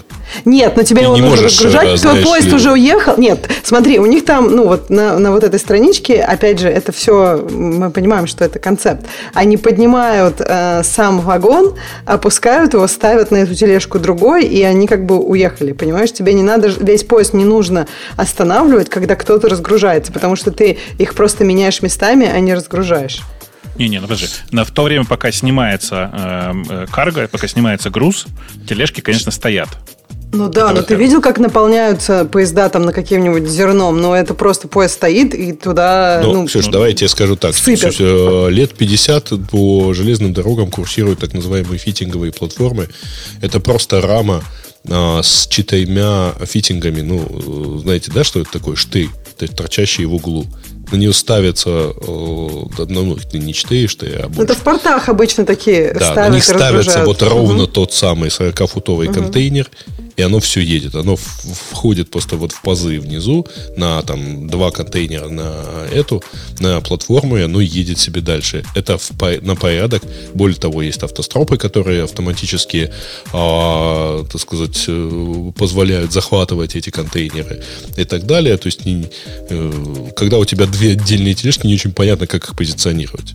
Ну, то есть ты понимаешь, что ты там на э, 20 сантиметров э, сместила одну из них, Ой, и у тебя ну, уже Ну, локомотив come on, ну, встает. бу- будут они как-то позиционироваться на этой Смысла платформе, в этом магнитом каким-нибудь. Единственное, что может решить это самоходная телеса, это все самоходные вагоны, это решить вопрос маневровой работы на станции. Когда у тебя поехал поезд, тебе не нужно отдельно локомотивом тащить каждый вагон, а ты можешь действительно там вдвоем два человека, как-то управляя, могут так еще раскидать, так сказать, эти вагоны своим ходом. Эм, ну, Но это не проблема, да? Э, э, Эта проблема вполне себе решается э, сейчас другими способами. Ну да, на мелкой станции, ну, опять-таки, вопрос, на мелкой станции. А, Слушайте, я, по- я этих- понял, как, это, как эту штуку надо назвать. Это self-driving дрезина. И- и- извини, что я тебя разочарую, так сказать, но дрезина автоматом self-driving. Ну, как это нет? Нифига. Да. Э, а, ну, ну, как нет, конечно. Она же не сама решает, начать ей двигаться или остановиться. А, это. Autonomous Дайзина, да? Ну да. А, Это мне как очень Дайзина сильно напоминает игрушечные железные дороги. Там же все очень просто. Ты, так сказать, подал ток и все поехало. Вот. Там, Э, там вы не совсем все просто. Мне понравилось у так, них... так и есть. Autonomous есть- Racing. У них там есть концепт, когда дорога пересекает, железная дорога пересекает автомобильную дорогу, и когда автомобилем, ну, поезд может разорваться, и автомобили проедут. Это интересно, но с другой стороны, Ну, мне тоже кажется, что это как-то странно. Тогда эти опоздают. Да Нет, нет, там поезд легко отсоединяется, видимо, это не проблема. Но, Да, да. э, Но вы оцените, там вся фишка в другом. Обратите внимание на эту картинку. Для, для тех, кто не видит э, картинку, описываю. Это дорога, ну, в смысле, стандартным шлагбаумом. Э, проезжает половинка поезда, потом, повтор- ну, как бы вторая половинка отделяется, и открывает шлагбаум, проезжают машины. А вторая, а первая половинка поезда, которая проехала, стоит после шлагбаума и ждет, обратите Я внимание. вот тоже удивилась, что она Да, вот ждет. непонятно Почему она не, не уехала, я не А, понимаю. Но в действительности, с точки зрения экономики, ведь тоже надо понимать, что а, ведь не только с точки зрения пропускной способности укрупнение вагонов, ну, укрупнение поездов, составов поездов, оно имеет экономический смысл, потому что тебе проще, условно говоря, по равнине тащить, например, сверхтяжелый, там, сверхдлинный поезд, например, 120, там, 150 вагонов. Это вполне, это дешевле, чем тащить их там по отдельности, там, по 50 вагонов. Но Кроме всего э, прочего, ведь дешевле тащить э, одним локомотивом электрическим, например, чем 60 тележками, там, чем пи- там, 50 на 2, да, ну, сотни тележек, просто дешевле тащить одним большим аккумуляторным электровозом, который работает примерно так же. Ну, то есть Я он тоже вообще- на батарейках, и вполне его можно автоматизировать, чтобы он ехал сам по себе. Но опять же, очень классно эта статья, так, знаете, подытожить там такой заголовок у нее. Автономные поезда легче чем построить, чем автономные автомобили. Так, типа, no shit. А, Я бы на месте американцев в этом отношении не высказывался. Дело в том, что э, первое, что меня поразило в э, работе э, американских железных дорог, это э, ну вот по сравнению, ну, во-первых, э, низкий уровень электрифицированности. То есть, вообще говоря, они э, по состоянию там лет на 20 назад продолжали все возить соляркой, а не электричеством. И как бы не торопились, потому что это сильно капитальные вложения, и не торопились электрифицировать. Что в отличие там от Европы, ну, это вообще нонсенс. А, Но второе большое удивление – это тот факт, что если в Советском Союзе, например, задача была быстро прогрузить вагон, отправить, довести, выгрузить и вернуть обратно, и сделать это в течение нескольких суток от, от одной погрузки до другой, так называемый оборот вагона, то в Америке время оборота вагона доходило до месяца. Потому что, ну, поехал вагон, да ладно, пускай постоит, используем его как склад на колесах. Ты, блин, это, это, это ты еще просто про грузовой транспорт говоришь. Это ты еще ам, амтраксом в, в Калифорнии не катался. Там это вообще удивительное дело. Точно так же, да, поехал с пассажирами, пусть постоит, пускай поживут, да, в вагоне. Да так и есть что. Он, ты, ты же знаешь, с какой скоростью он едет? Это же туристический вид транспорта. Мне кажется иногда, что пешком быстрее, чем на Амтраксе. Вот. Ладно, в общем, короче, я, я не понял, какую Значит- задачу чуваки решали, но чисто технически, конечно, решение, решение У очень нас, у нас, забавное. говорит, было много аккумуляторов, мы посмотрели, и тут мимо проехал железнодорожный вагон. Это я чувствую, вот это было. Думаю, думаю, что да. Думаю, что самое интересное здесь, что вообще непонятно, зачем в, это, в, в наше текущее время они это делают. Э, Ну, то как же, supply chain problems, все такое. э, ну, ты понимаешь, что с практической точки зрения гораздо выгоднее в таком случае просто траками возить все. Траками с такими же, теми самыми, с такими же тележками. Да я с мальчиком Просто разговаривал по поводу, Да. говорю, в, в эти поезда ваш, ваш бизнес полностью убьют. Он говорит, да фигня вопрос, а кто к этим поездам будет подвозить? Вот, вот- здесь основные Ну, говорит с у нас. одной то- точки зрения, да. С другой, 40 лет назад э, уже э, курсировали так называемые контрейлерные поезда, где фактически у тебя один фургон, то есть он сначала едет на колесах, а потом он заезжает на другие колеса и едет уже по железной дороге. Слушайте, я, я, я придумал решение всех проблем, короче. Я знаю, что надо делать. В тех местах, смотрите, представьте себе, что мы делаем такую, такую же ровно систему с тележками, это неважно, с платформами для, с- для контейнеров на, в обычных поездах, пофигу. Важно другое, что ты делаешь как бы в тех местах, где у тебя выгрузка, э, например, не знаю, на подъезде к какому-то городу, рядом с, с этими рельсами ты ставишь еще одни, э, по которым едет поезд, который на ходу, с- вместе с краном, который на ходу перегружает в эти маленькие тележки, не останавливая первый поезд. М? Чудеса. Представил? Ну, то есть на ходу прям, на скорости там, ну, короче, 100 км в час, цепляется контейнер, поднимается, переставляется на маленькую тележку, и она уезжает. У нас так делали. Я- не, на Без скорости всяких- прям. Конечно. О, То есть ничего просто себе. вот едет поезд, и на глазах э, по- поезжают, вызывают э, милицию, составляют акт, естественно, что, так сказать, поехало меньше, чем должно было бы. А, в этом ты смысле? Это другое. Это называется утруска, утруска вагона произошла. Это я знаю такое, да. Но э, да, да, в действительности, конечно, все напоминает нам мне лабораторные в институте, когда у нас вот так вот переставляли поезда, с- потому что ошибались в, в работе. И приходил Завлап и говорил, а в жизни ты как этот поезд переставишь с пути на путь? Понятно. Да. Понятно, да. В общем, Да, желез- железнодорожник тебе, Грей, раскрылся. Не зря тебя там учили. Давайте перейдем на другую тему. в первую очередь, Давайте, кстати говоря. давайте об, инженерах, об инженерах и инженерной культуре. Э, Roblox, напомню, лежал больше трое, почти трое суток. Или больше трех суток. Не, ну почти трое, ладно, неважно. Э, э, И это было в октябре. И вот 20 ноября они сподобились выложить большой текст о том, кто был во всем виноват.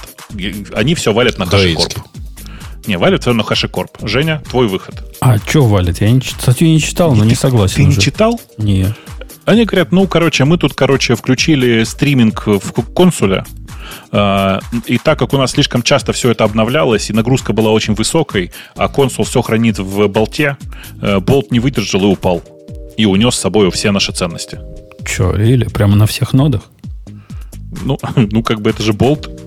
Понимаешь? Ну, какой могучий болт. Что-то они какой-то херни несут. То есть, Не-не, почитай. Это, это прям правда. Это прям правда, кроме шуток. И больше того, я уже нашел в какой-то момент тут комментарий от э, э, этого самого от автора болта. Он же, знаешь, бросил, да, это дело? да, да. Э, Да, да, который говорит, ну я вообще говорит, полностью согласен, там в консуле какие-то идиоты сидят, вообще непонятно, зачем они используют болт. Типа, не надо было никогда так делать, я вообще сто раз пожалел, что этот болт сделал вообще. Не, болт, болт хорош, просто автора там переклинило. И он пошел в SQLite и всякие прочие глупости. Но Не, консул-то это не решение для производительных э, обновлений. Оно, оно есть- собственно, болт для, в этом смысле болт прям не самое узкое место. Там другие узкие места есть. Вот весь его консенсус алгоритм, он не про то, чтобы быстро делать. Он про то, чтобы... Он про другие буквы кап теоремы. Не-не, смотри, там болт же в консуле для чего? Э, Он там пишет, э, ну, эти валы, в смысле, в Red Hat логи, э, которые позволяют выбирать, типа, ну, типа в консуле кто главный. Ну, Лидеры ок, выбирать. ну ок. И я так понимаю, что вот ровно в этом месте у них болт-то и не выдержал. Не, ну Понимаешь? какое количество записей надо, чтобы болт не выдержал в этом месте? Мы, мы, мы с вами о миллионах говорим. Где, откуда это у них произошло? Болт Ну, можно нагнуть на запись. Реально. У него там есть проблема с масштабированием по записи. И, в принципе, если ваша задача, типа, не знаю, больше 100 тысяч чего-то в секунду туда писать, то, на- наверное, на что-то другое посмотреть. Но откуда у них такие объемы? Ну, и Roblox огромный. Что ты хотел? Как они это кон, консул они что делают? То есть как, Слушай, заставить вот, консул ну, так часто обновлять болт? Я не Там, знаю. там, все очень, там все очень просто. У них почти 200 тысяч контейнеров. Окей, типа 20 тысяч серверов, 200 тысяч контейнеров. Вот все. Ну, да, тут действительно В еди- объемчики. все это, видимо, в едином консуле. Ну, как? Ну, эм, безусловно, если ты работаешь в геймдеве, то мозг включать не обязательно, но это же все-таки серверная сторона. И там надо было, конечно, подключать. Но в любом случае, ты, ты прочитай ради интереса. Это как бы крайне любопытно вообще. Как бы весь этот рассказ, он прям хороший. В смысле, он хороший, любопытный, с э, хорошими деталями про то, как все это устроено. Вот. Э, И типа, ну, это, это довольно забавно, как э, апгрейд консула до 1.10 и переход на стриминг в консуле привел к тому, что пролежали они почти трое суток. А решение какое? Они как? От- обновили, откатили контур обратно? Попробовали откатить консул, попробовали посмотреть, что там с болтом, обнаружить. Нет, не- не- вряд ли они могли откатить консул назад, я думаю. Э, я думаю, что они как обычно, типа, попробовали восстановить, э, э, восстановить консул, собрать для консула отдельный кластер э, и всякое такое. Трое суток, да, вот этим заниматься. За трое суток можно было консул переписать. Э, ну, э, во-первых, они поднимались два раза. Туда-сюда. Э, консул они, может быть, могли бы переписать, но, видишь, они очень почему-то привязаны к консулу. Я не знаю почему. Мне кажется, что это прям очень, очень странное решение для такого масштаба э, штуки. Э, И я вообще реально не очень понимаю, вообще, почему тут, зачем тут, зачем тут болт был. Ну, в смысле, типа, э, кажется, что вместо болта нужно было просто брать мапленный файл и с ним работать. Эффект был бы тот, тот же самый, и даже контроля, наверное, было бы больше. Но он бы начал тормозить быстрее. Нет. Да ладно, болт, болт крутая штука. Ну, тут что вы на болт гоните? Просто он не, не- не рассчитан для всего этого. Слушай, болт не рассчитан на все это, и автор, автор болта совершенно справедливо говорит, что он никогда не был на это рассчитан. Там есть очевидные проблемы в настолько нагруженном, на- на- на- настолько нагруженном процессе, и вообще нельзя его таким образом использовать. Крутая штука, он для твоих э, домашних проектов, в которых там жалкие сотни тысяч э, записей, и, в смысле, в секунду, и ничего такого серьезного не происходит. А когда у тебя их миллионы, ну, в этот момент начинаются проблемы. Начинают. Начинают. Ну, сами виноваты. В общем, консул, он как-то, видимо... иде- А, а консул они для Discovery, да, видимо, между сервисами используют? Ну, конечно, конечно, конечно. Видимо, причем такое прям жестко используют. То есть у них типа все в консуле. Понимаешь? Ну, Окей, окей. Но от консула они не ушли в результате. Не забили на него. Нет, куда, куда, как него, куда они от него денутся, если у них все на Discovery? Альтернатив-то нет. Ну, как? Можно накрутить с такой-то матерью вокруг Route 53, как консул, только другой. Ну, конечно, нет. Ты представляешь, сколько в какие-то бабки тебе встанет? Это во-первых. Во-вторых, они же не в Амазоне. Заодно и в Amazon перейдут. 20 Так, тысячами сервер- серверов. Так, так а для Discovery что, в Kubernetes есть свое? А чё- в чем они бегут вообще сейчас? Них, Нет, типа, они в Кубернетисе, но в смысле, что значит кор- свое? core Свое на, на них 200 там тысяч сервисов? Ну, расскажи, core- какое? Так DNS кубернетовский Discovery вообще нормально Он- работает. не- не- не- не- ну как?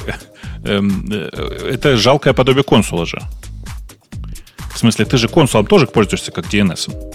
Ну так нет, я к тому, что зачем им еще консул, если у них есть Kubernetes уже? Зачем им консул, если у них Если, есть если они именно для Discovery его используют. Или ты говоришь, что они еще типа для key, key value его используют. Нет, они, его- они как key value они его не используют, с чего бы вдруг? Они его используют Ну, как discovery и конфиг. Конфиг. У конфиги и есть key. То есть они в какие-то да. key засовывают Ну. какие-то JSON. Не-не, ну это такие, такие, в смысле, для... Ну, короче, по- почитайте статью. Они не, не пытаются его использовать как настоящий как конфиг-сервер. Это не конфиг-сервер для них. Это для них типа средства для discovery соседних сервисов и какие-то ключи, связанные с этим. Ну, конфиги тоже. Пишут, у них Nomad же. Да, простите, пожалуйста, у них не Кубер, у них Nomad. Они А, же в хашикорпе. Окей. Они в хашико- хашико- хашикорпу проданные же. Вот и пожалели. Ну, я вообще, как бы, я не очень понимаю весь хаш... хаш- хаш- хаш- хаш- Блин, что у меня сегодня с речью, а? Хашикорповый стейк я весь не очень понимаю, кроме волта. А жили бы в Кубере, у них бы все нормально было. Через конфиг мапе бы сделали все эти конфиги, через DNS бы внутренний Discovery, и проблем бы не знали. До первого апдейта, конечно, но потом... Э, Там бы они с другими проблемами наелись. Но, в общем, в любом случае, крайне любопытная вся эта конструкция. Смотришь на это и понимаешь, как же хорошо, что все это не у меня. Но, ну и вообще, общий, конечно, объем впечатляет, да? Как бы, когда ты понимаешь, что э, чуваки делают игру, и у них 20 тысяч серверов. 20 тысяч. Ты говорил 200. Если 20 тысяч... 200 тысяч сервисов, Се- а, 20 сервис. тысяч серверов физических. Окей, окей. Ладно, ладно, убедил. Нормально? Так нормально? Ничего так, ничего, да, нормально. У тебя сколько? 20? Тысяч? Не, Нет. не, ну серверов-то. Не 20. Но и не 20 тысяч. Между 20 и 20 тысячами. 200. Поболее, 330 каждому. Поболее, наверное. Если сервисами считать, то дофига. А инстансами, ну, черт его знает. Ну, сотнями можно посчитать. Рубрика «Это какой-то позор», зачитываю комментарий. Регистратор Еном 15 января решил перенести дата-центр. Переносил он, данные три дня, и все эти три дня сайты клиентов не работали. Техподдержка Google Works- Workspace э, устала отвечать клиентам, что почта у них не сломана, не сломана не из-за Гугла, а потому что Еном сломали свои корневые DNS. Один из пользователей пожаловался, что его Uptime 99.9 был потерян и не спас его Google App Engine. Эм, э, Пост гнева, потому что подкаст канадского лося от этого тоже пострадал. Ну, как бы, ну, тут мораль какая? Даже если ты канадский лось, не надо пользоваться еномом, я считаю. А что такое вообще Еном? Это Регистратор датский, такой. по-моему, да? Какой-то, да, он какой-то не- непонятно, или британский. Ну, типа, он, он большой прям? Или, то есть, я к тому, что он заслуживает вообще попадания в Большой, новости? большой, большой, большой. большой. Большой. Он один из старых. Он из тех, из тех времен, когда ты еще в подкаст не ходил. А, он этому Тукову принадлежит, это Ну да. США. Что-то мне В общем- казалось, что они датчане. Нет, нет, э, в смысле, ты прав. Еном сам по себе, э, он же куплен тукоузами. Э, И, если я правильно помню. И ну, его делали какие-то забавные ребята. Они вроде бы из Штатов, но там какие-то э, канадско-датские э, чуваки. Первая, первая запись для домена umputun.com, вот в далекие времена, когда он еще не, не успел попасть в руки порнографов, она на Еноме как раз была. Как раз Еном его и прохлопал. Ну, это было в 90-х где-то. Ну, в общем, это было давно, и как Еному и, Ток- и Токоузам вообще, в принципе, не надо было особенно доверять. Да. Да. Давно это было. А, а что у нас еще из тем? Э, Google и Legacy обсуждали. э, Вот тут прямо советуют, кто куда переехать. Да-да, там пере- переписка людей, которые советуют друг другу, куда переехать. А, Часть людей сове- советует Cloudflare, и там типа разные сервисы для, для форвардинга.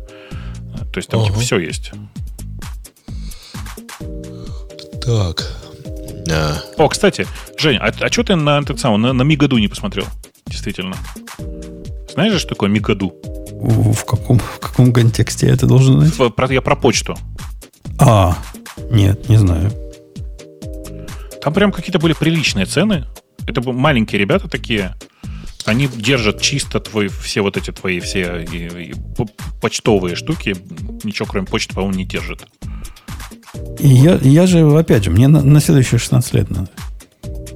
А, а ну, эти- у А, них ну на самом деле подходит, с, э, с- эти скромные цены, они выглядят так. э, 19 долларов в год, 20 писем входящих в день, 20 исходящих в день. Как-то странно. Э, Чё? Вот. А если э, дороже, то 90 в год, э, 1000 вход, ты- ты 100 выход, 30 гигабайт. Че, че, ничего не понял. Не, на самом деле все, все не так. Короче, эм, за 30 баксов в месяц ты получаешь практически неограниченное все. Там типа у тебя с- э, 100 гигабайтный storage, э, и что-то порядка, я уже не очень помню, там типа э, 3000 э, писем, прилетающих к тебе в день. Пока вы тут, Ну вы- пока вы про железнодорожные темы рассуждали, мы с Ксюшей делом занимались. Не знаю, О. чем Ксюша занималась. Она-то А, жмет, Фронтендом, небось, опять. она жмет мют, скажет. Но я занимался тем, что я в ее клавиатуру кикапы вставлял. Ксюша. Она, наверное, занята. а- она, наверное, в восторге. Что она Молчит. достает твои кикапы уже из Молчит. клавиатуры обратно. Ну, в результате прям круто получилось. Я и кикапы поставил как себе. И там клавиши стоят любовно смазаны. Сейчас покажу, как звучит то, что Ксюша будет набирать. Микрофон только направлен на него. Секунду. Так, Женя стукнулся головой под микрофон. О, это что-то такое у тебя. А что за... лампово. Что, Жень, Жень, а? наверное. Как, Ксюша, тебе нравится? Да, да, я говорю, очень уютно и лампово. Ням-ням получилось, да, такой женский звук. Старался. Вот же Но у нас у мужиков по-другому звучит. Я, Ксюша, посмотри, я, как я мужиков. просто чисто поинтересоваться, а мужики, они просто чем-то другим по клавишам нажимают, да? У мужиков звучит вот так. У мужиков Да, как-то да, тоже Жень. получилось, по-моему, точно так же, если Не, честно. Не, ну, Ну, это так, только для не сильно специалистов. Только для специалистов. Короче, все, все готово, все красиво. А это Бобок эти самые, э, ну, ну, ну все, все по-женски. Ну что ты, не понимаешь? Да-да-да. Не, я бы предпочел женскую клавиатуру, знаешь, Жень, потому что вот то, чем ты нажимал по мужской, лучше все-таки держать подальше от клавиатуры. Ну, просто как иначе эти клавиатуры разделяются одна от другой. Да, а что за свечи в, в твоей женской клавиатуре? В женской клавиатуре э, эти самые б- б- нам, нам, нам, Glorious Panda. Ага, я слышу очень, очень знакомый звук. Glorious Panda и PBT, Cherry Profile, такие знатные кнопочки. Знатные. Да-да. Знатные. Не, не, в смысле, я Ксюша, уверен, что они хорошие, понравится. но черри. Не, ну черри нормально. Ксюша будет привычно. Ей вот это поставить, то, то, на что мы подсели, она выбросит в окно и правильно сделает. Потому что это не для нормальных людей. Для маньяков. Это Окей. такое лего для программистов, да? Собери сам себе клавиатуру. И, И э, еще э, смажь ее. и двух- двухцветная, как кошечка. В общем, все будет тебе путем, да. Кушать. На- Надо выпускать новый, новую э, книжку, которая называется, ну, например, даже я не знаю, типа КБД Фанс и, уско- и ус- искусство ухода за клавиатурой. Мне кажется, лучше какой-нибудь, э, да, арт, там, сбора клавиатуры, ну, то есть изб- искусство сбора ее, нет? Ну, там Надо это ухода. просто аллюзия на дзен и искусство, искусство ухода за мотоциклом. Да, за мотоциклом. Я тоже, я помню эту книжку. Там же не только про мотоцикл, там же Там про вообще жизнь. не про мотоцикл, да. Да. Да, ну, просто я думаю, что книжка то- по Тумпутуну должна называться как-то так. А, Э, У нас ну да. в комментариях там чудесный срачик на тему, того, на тему языков программирования. Это так трогательно. Я, Там я, прям- я, я предполагаю, PHP рулит, JavaScript второй после него, а третий, не знаю, кто А будет а третий. я не знаю, там типа там вопрос, с какими языками программирования вы удобнее всего работать. И Это ответ вопрос с без малейших Яндекс.Кью. сомнений, сомнений это был PHP. Там прямо, знаете, а каким, эм, каким файлообменником вы пользуетесь? Конечно же, скайпом. Это прямо оно. Так, по-моему, это очень смешно. Вот когда Я если знаю самый эту Яндекс.Кью, понятный... Знаете, какой самый понятный в мире язык? Ну, Китайский. да, безусловно. Его понимает э, полностью полтора миллиарда человек. Мне показалось, что там вообще не программисты собрались в это Яндекс.Кью и отвечали, Не-не, ну, соответственно, не э- они. этот конкретный Там чувак, это, конечно, Это программист. Data Science. Нет, у него написано, что он Data Science. Если ты пойдешь Ну, вот на Яндекс.Кью, и там Ну, написано ну, Data подожди, Science. ну, Честно, ты просто я так говоришь, Я тоже удивилась. не программист. Не, если Нет, вы ну, посмотрите на список это языков, разные все-таки, да. Это Ну, говорите, как будто что-то плохое, да. то очень напоминает, как будто, я не знаю, не хочу ничего, я не знаю, кто такой Марк Сафронов, я вообще ничего про него не знаю, но Я список не знаю, языков выглядит, как будто это просто в универе изучалось. То есть, типа, Common Lisp, Visual Так, все Prolog, там там, такие. Pascal. Да, да, все там То есть, такие. Я ну, мечтаю изучить кто Dia- на- Java там. Ну, кто на Visual Prolog пишет сейчас в наши дни? Ну, кто? Подожди, Да подожди, а, уже- а тебе не кажется чу- чу- вся, все сообщение чудесным? В Не, PHP оно- есть встроенный веб-сервер. Ну, покажите, где нет. PHP Storm лучший IDE всех времен и, и до- и народов. Напомню, как и все остальные от JetBrains, да? PHP впитал в преимущество Java и JavaScript. О, Это, я правильно понимаю, лаконичность Java и да, качество его? работы JavaScript. Да? Как говорится, а, самое худшее двух миров. PHP это и язык, и шаблонизатор. Вот это мне как бы прям я в полном восторге от этого э, аргумента. Ну, это как То про React они такое любят говорить. Мы, мы тут шаблонизатор, язык, ну вот. И PHP Дизельный, такой же. дизельный двигатель хорош потому, что дизель, который в него заливается, это одновременно и горючее, и вонючее говно. Простите, пожалуйста, за выражение. Э, э, Не, не, да. подожди, с этой точки Вообще- зрения мотоциклетный двигатель прекрасен, потому что в него заливаешь двигатель, э, горючее, и это и горючее, и смазка. А вообще можно, это конечно, что этот за здесь- двигатель у тебя мотоциклетный такой, прости, А я, честно говоря, про у него э, двигатель, газонокосилку подумал. Про двухтактное, да, про двухтактное. Не, вообще, А, кстати, мне кажется, тут любой язык можно подставить, не PHP. Там просто вообще любой язык подставить, и, в принципе, будет все абсолютно... же C++ впитал лучшие двух миров Java и JavaScript. Ну да, а что да- там? да ладно. Не Java и? JavaScript, а C и Basic. Не, Ну А, вдруг нет, это другие, ну. другие, другие Нет, другие, да, потому что мне кажется, C++, я не знаю, конечно, можно как-то там что-то при, привязать, но... Под- подожди, сложно. подожди. У C++ есть C-Line, лучшая ID всех времен и народов. У C++ Нет, это да, да. Плюс, плюс есть можно. наверняка десяток встроенных веб-серверов. Просто надо их поискать. Не, биб- в родной библиотеке нет, но ты на, на C++ на- это, это редкий язык, на котором легко написать свой собственный веб-сервер. Не, а как вот так, у у C++ он только не впитал, а наоборот, что противоположно впитал? Нацедил. Выпитал. Он нацедил преимущество Java и JavaScript. Вы- выпитал, выродил из себя. А, подождите, а C++ мы же говорим? Ну, конечно, C++ это язык и шаблонизатор. Да, я тоже хотела сказать, что вот это подходит, Мне- язык Мне очень удобно работать со строками. В C++ очень удобно работать со строками. Вот это нет, по-моему. Почему? Я думаю. Да ну, ну, нет, ну сейчас, да нет, но вот раньше особенно, это сейчас у них там много всякого модного, по-моему, Ну, мы же раньше. про C++ говорим современный. Не, в C++ Ну. же стиле, строки почти нормальные. Да, Конечно. Ну да, да. Если нет. автопТРами не пользоваться, так вообще просто идеальные. Особенно Эм, если не, спеш, не смешивать все эти строки. А автозагрузчик, чуть-чуть- а про автозагрузчик классов, так у них там все так сделано в C++.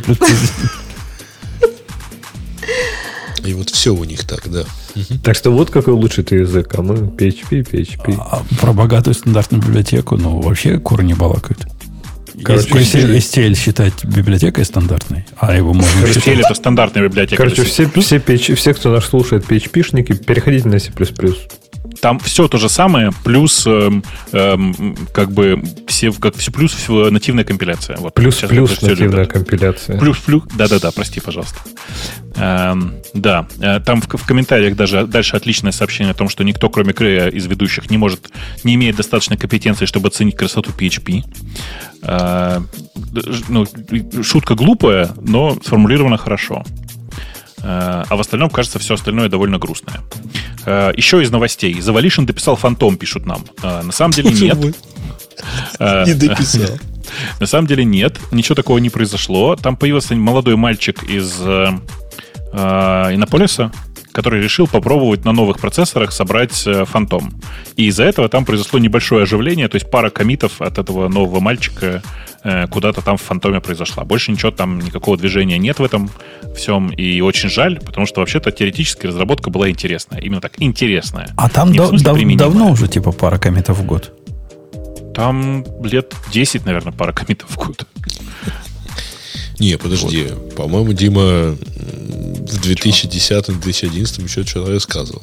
Это и есть пара комитов Ну да, в год. это- А, На выступление самом деле, у- удивительно, знаете, на удивительно, знаете, что? Что, с одной стороны, э, ну, типа, там есть здравая идея. Например, давайте напишем операционную систему, условно, на Java. То есть, типа, с виртуальной машиной, да? Э, Или там, типа, давайте сделаем так, чтобы у нас все было не файлом, потому что это устаревшая концепция, а все объектом, как помните в смолтолках. А, И так же, как в смолтолках у тебя в- виртуальная машина в любой момент выгружается и в любой момент прогружает, э, начинает работать с того же самого места. То есть концептуально много интересных моментов внутри. Но с практической точки зрения, вы же понимаете, понимаете, что, например, это не Java, а его собственный байткоин, его собственная виртуальная машина, без сложных оптимизаций, без всего, то есть, короче, проигрывающая по скорости Java в 100-500 тысяч раз. Ну, и как бы и все такое. То есть это хорошая теоретическая работа. Собственно, ее Дима Завалишин для этого и писал.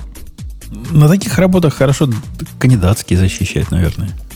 Да зачем? Ну, типа, просто много в всем интересном разбираться. Так интересно же. Почему бы нет-то? Ну, мы ж не против, лишь бы мелочь по карманам не тырили. Ну да. В общем, короче, мне, мне, мне кажется, что удивительно, что эта новость всплыла. Э, Хотя, с другой стороны, видимо, настолько сейчас скучно, что что только не всплывает. Так. Да, вроде все. Ну, не крипту же обсуждать. Ну, тут скучно, у меня завтра я обсуждать буду. Эм, Да, пытаюсь найти хоть что-нибудь еще, и, по-моему, тут дальше больше всего комментарий удален. Не знаю, что там было написано, но комментарий Я, удален. я удалил. Э, Проклятая ФСБ опять хакнула Телеграм. В третий раз подряд за А, последние три А, недели. господи. Так, может, они просто третий раз подряд хакнули, откуда ты знаешь? Ссылка все время на одну и ту же статью. А, на одно и то же, да? А может быть, они три раза и хакали? Ну, Тут тоже, не- как Amazon обсуждать подающие три раза подает, это, это мы можем. В общем, короче, ничего дальше интересного нет. Э, Неделька была довольно скучная. Надеюсь, следующая будет повеселее. Э, Окей, ну что, на этой оптимистической ноте мы сегодняшний подкаст будем завершать. Ксюша, пришли Да, мне куда, куда посылочку послать. Все уже готово. Даже коробочку Хорошо. нашел, пока они тут свои э, раз- раз- разбазаривали. Э, Мы с вами на следующей неделе услышимся, как обычно. Все будет то же самое, с теми же чуваками и чувихами. В общем, приходите. Пока. Пока. Пока. Пока. Пока. Это шоу создано при поддержке Digital Ocean App Platform, новой платформы для построения современных облачных приложений. С App Platform вы можете быстро и легко строить, запускать и масштабировать как приложения, так и статические веб-сайты. Просто укажите свой GitHub репозиторий, и App Platform позаботится об остальном. Благодаря тому, что мы используем нашу собственную инфраструктуру, стоимость такого решения будет значительно ниже. App Platform построена поверх Digital Ocean Kubernetes, что позволит вам мигрировать свои приложения, полностью контролируя инфраструктуру, в том числе используя мощный API.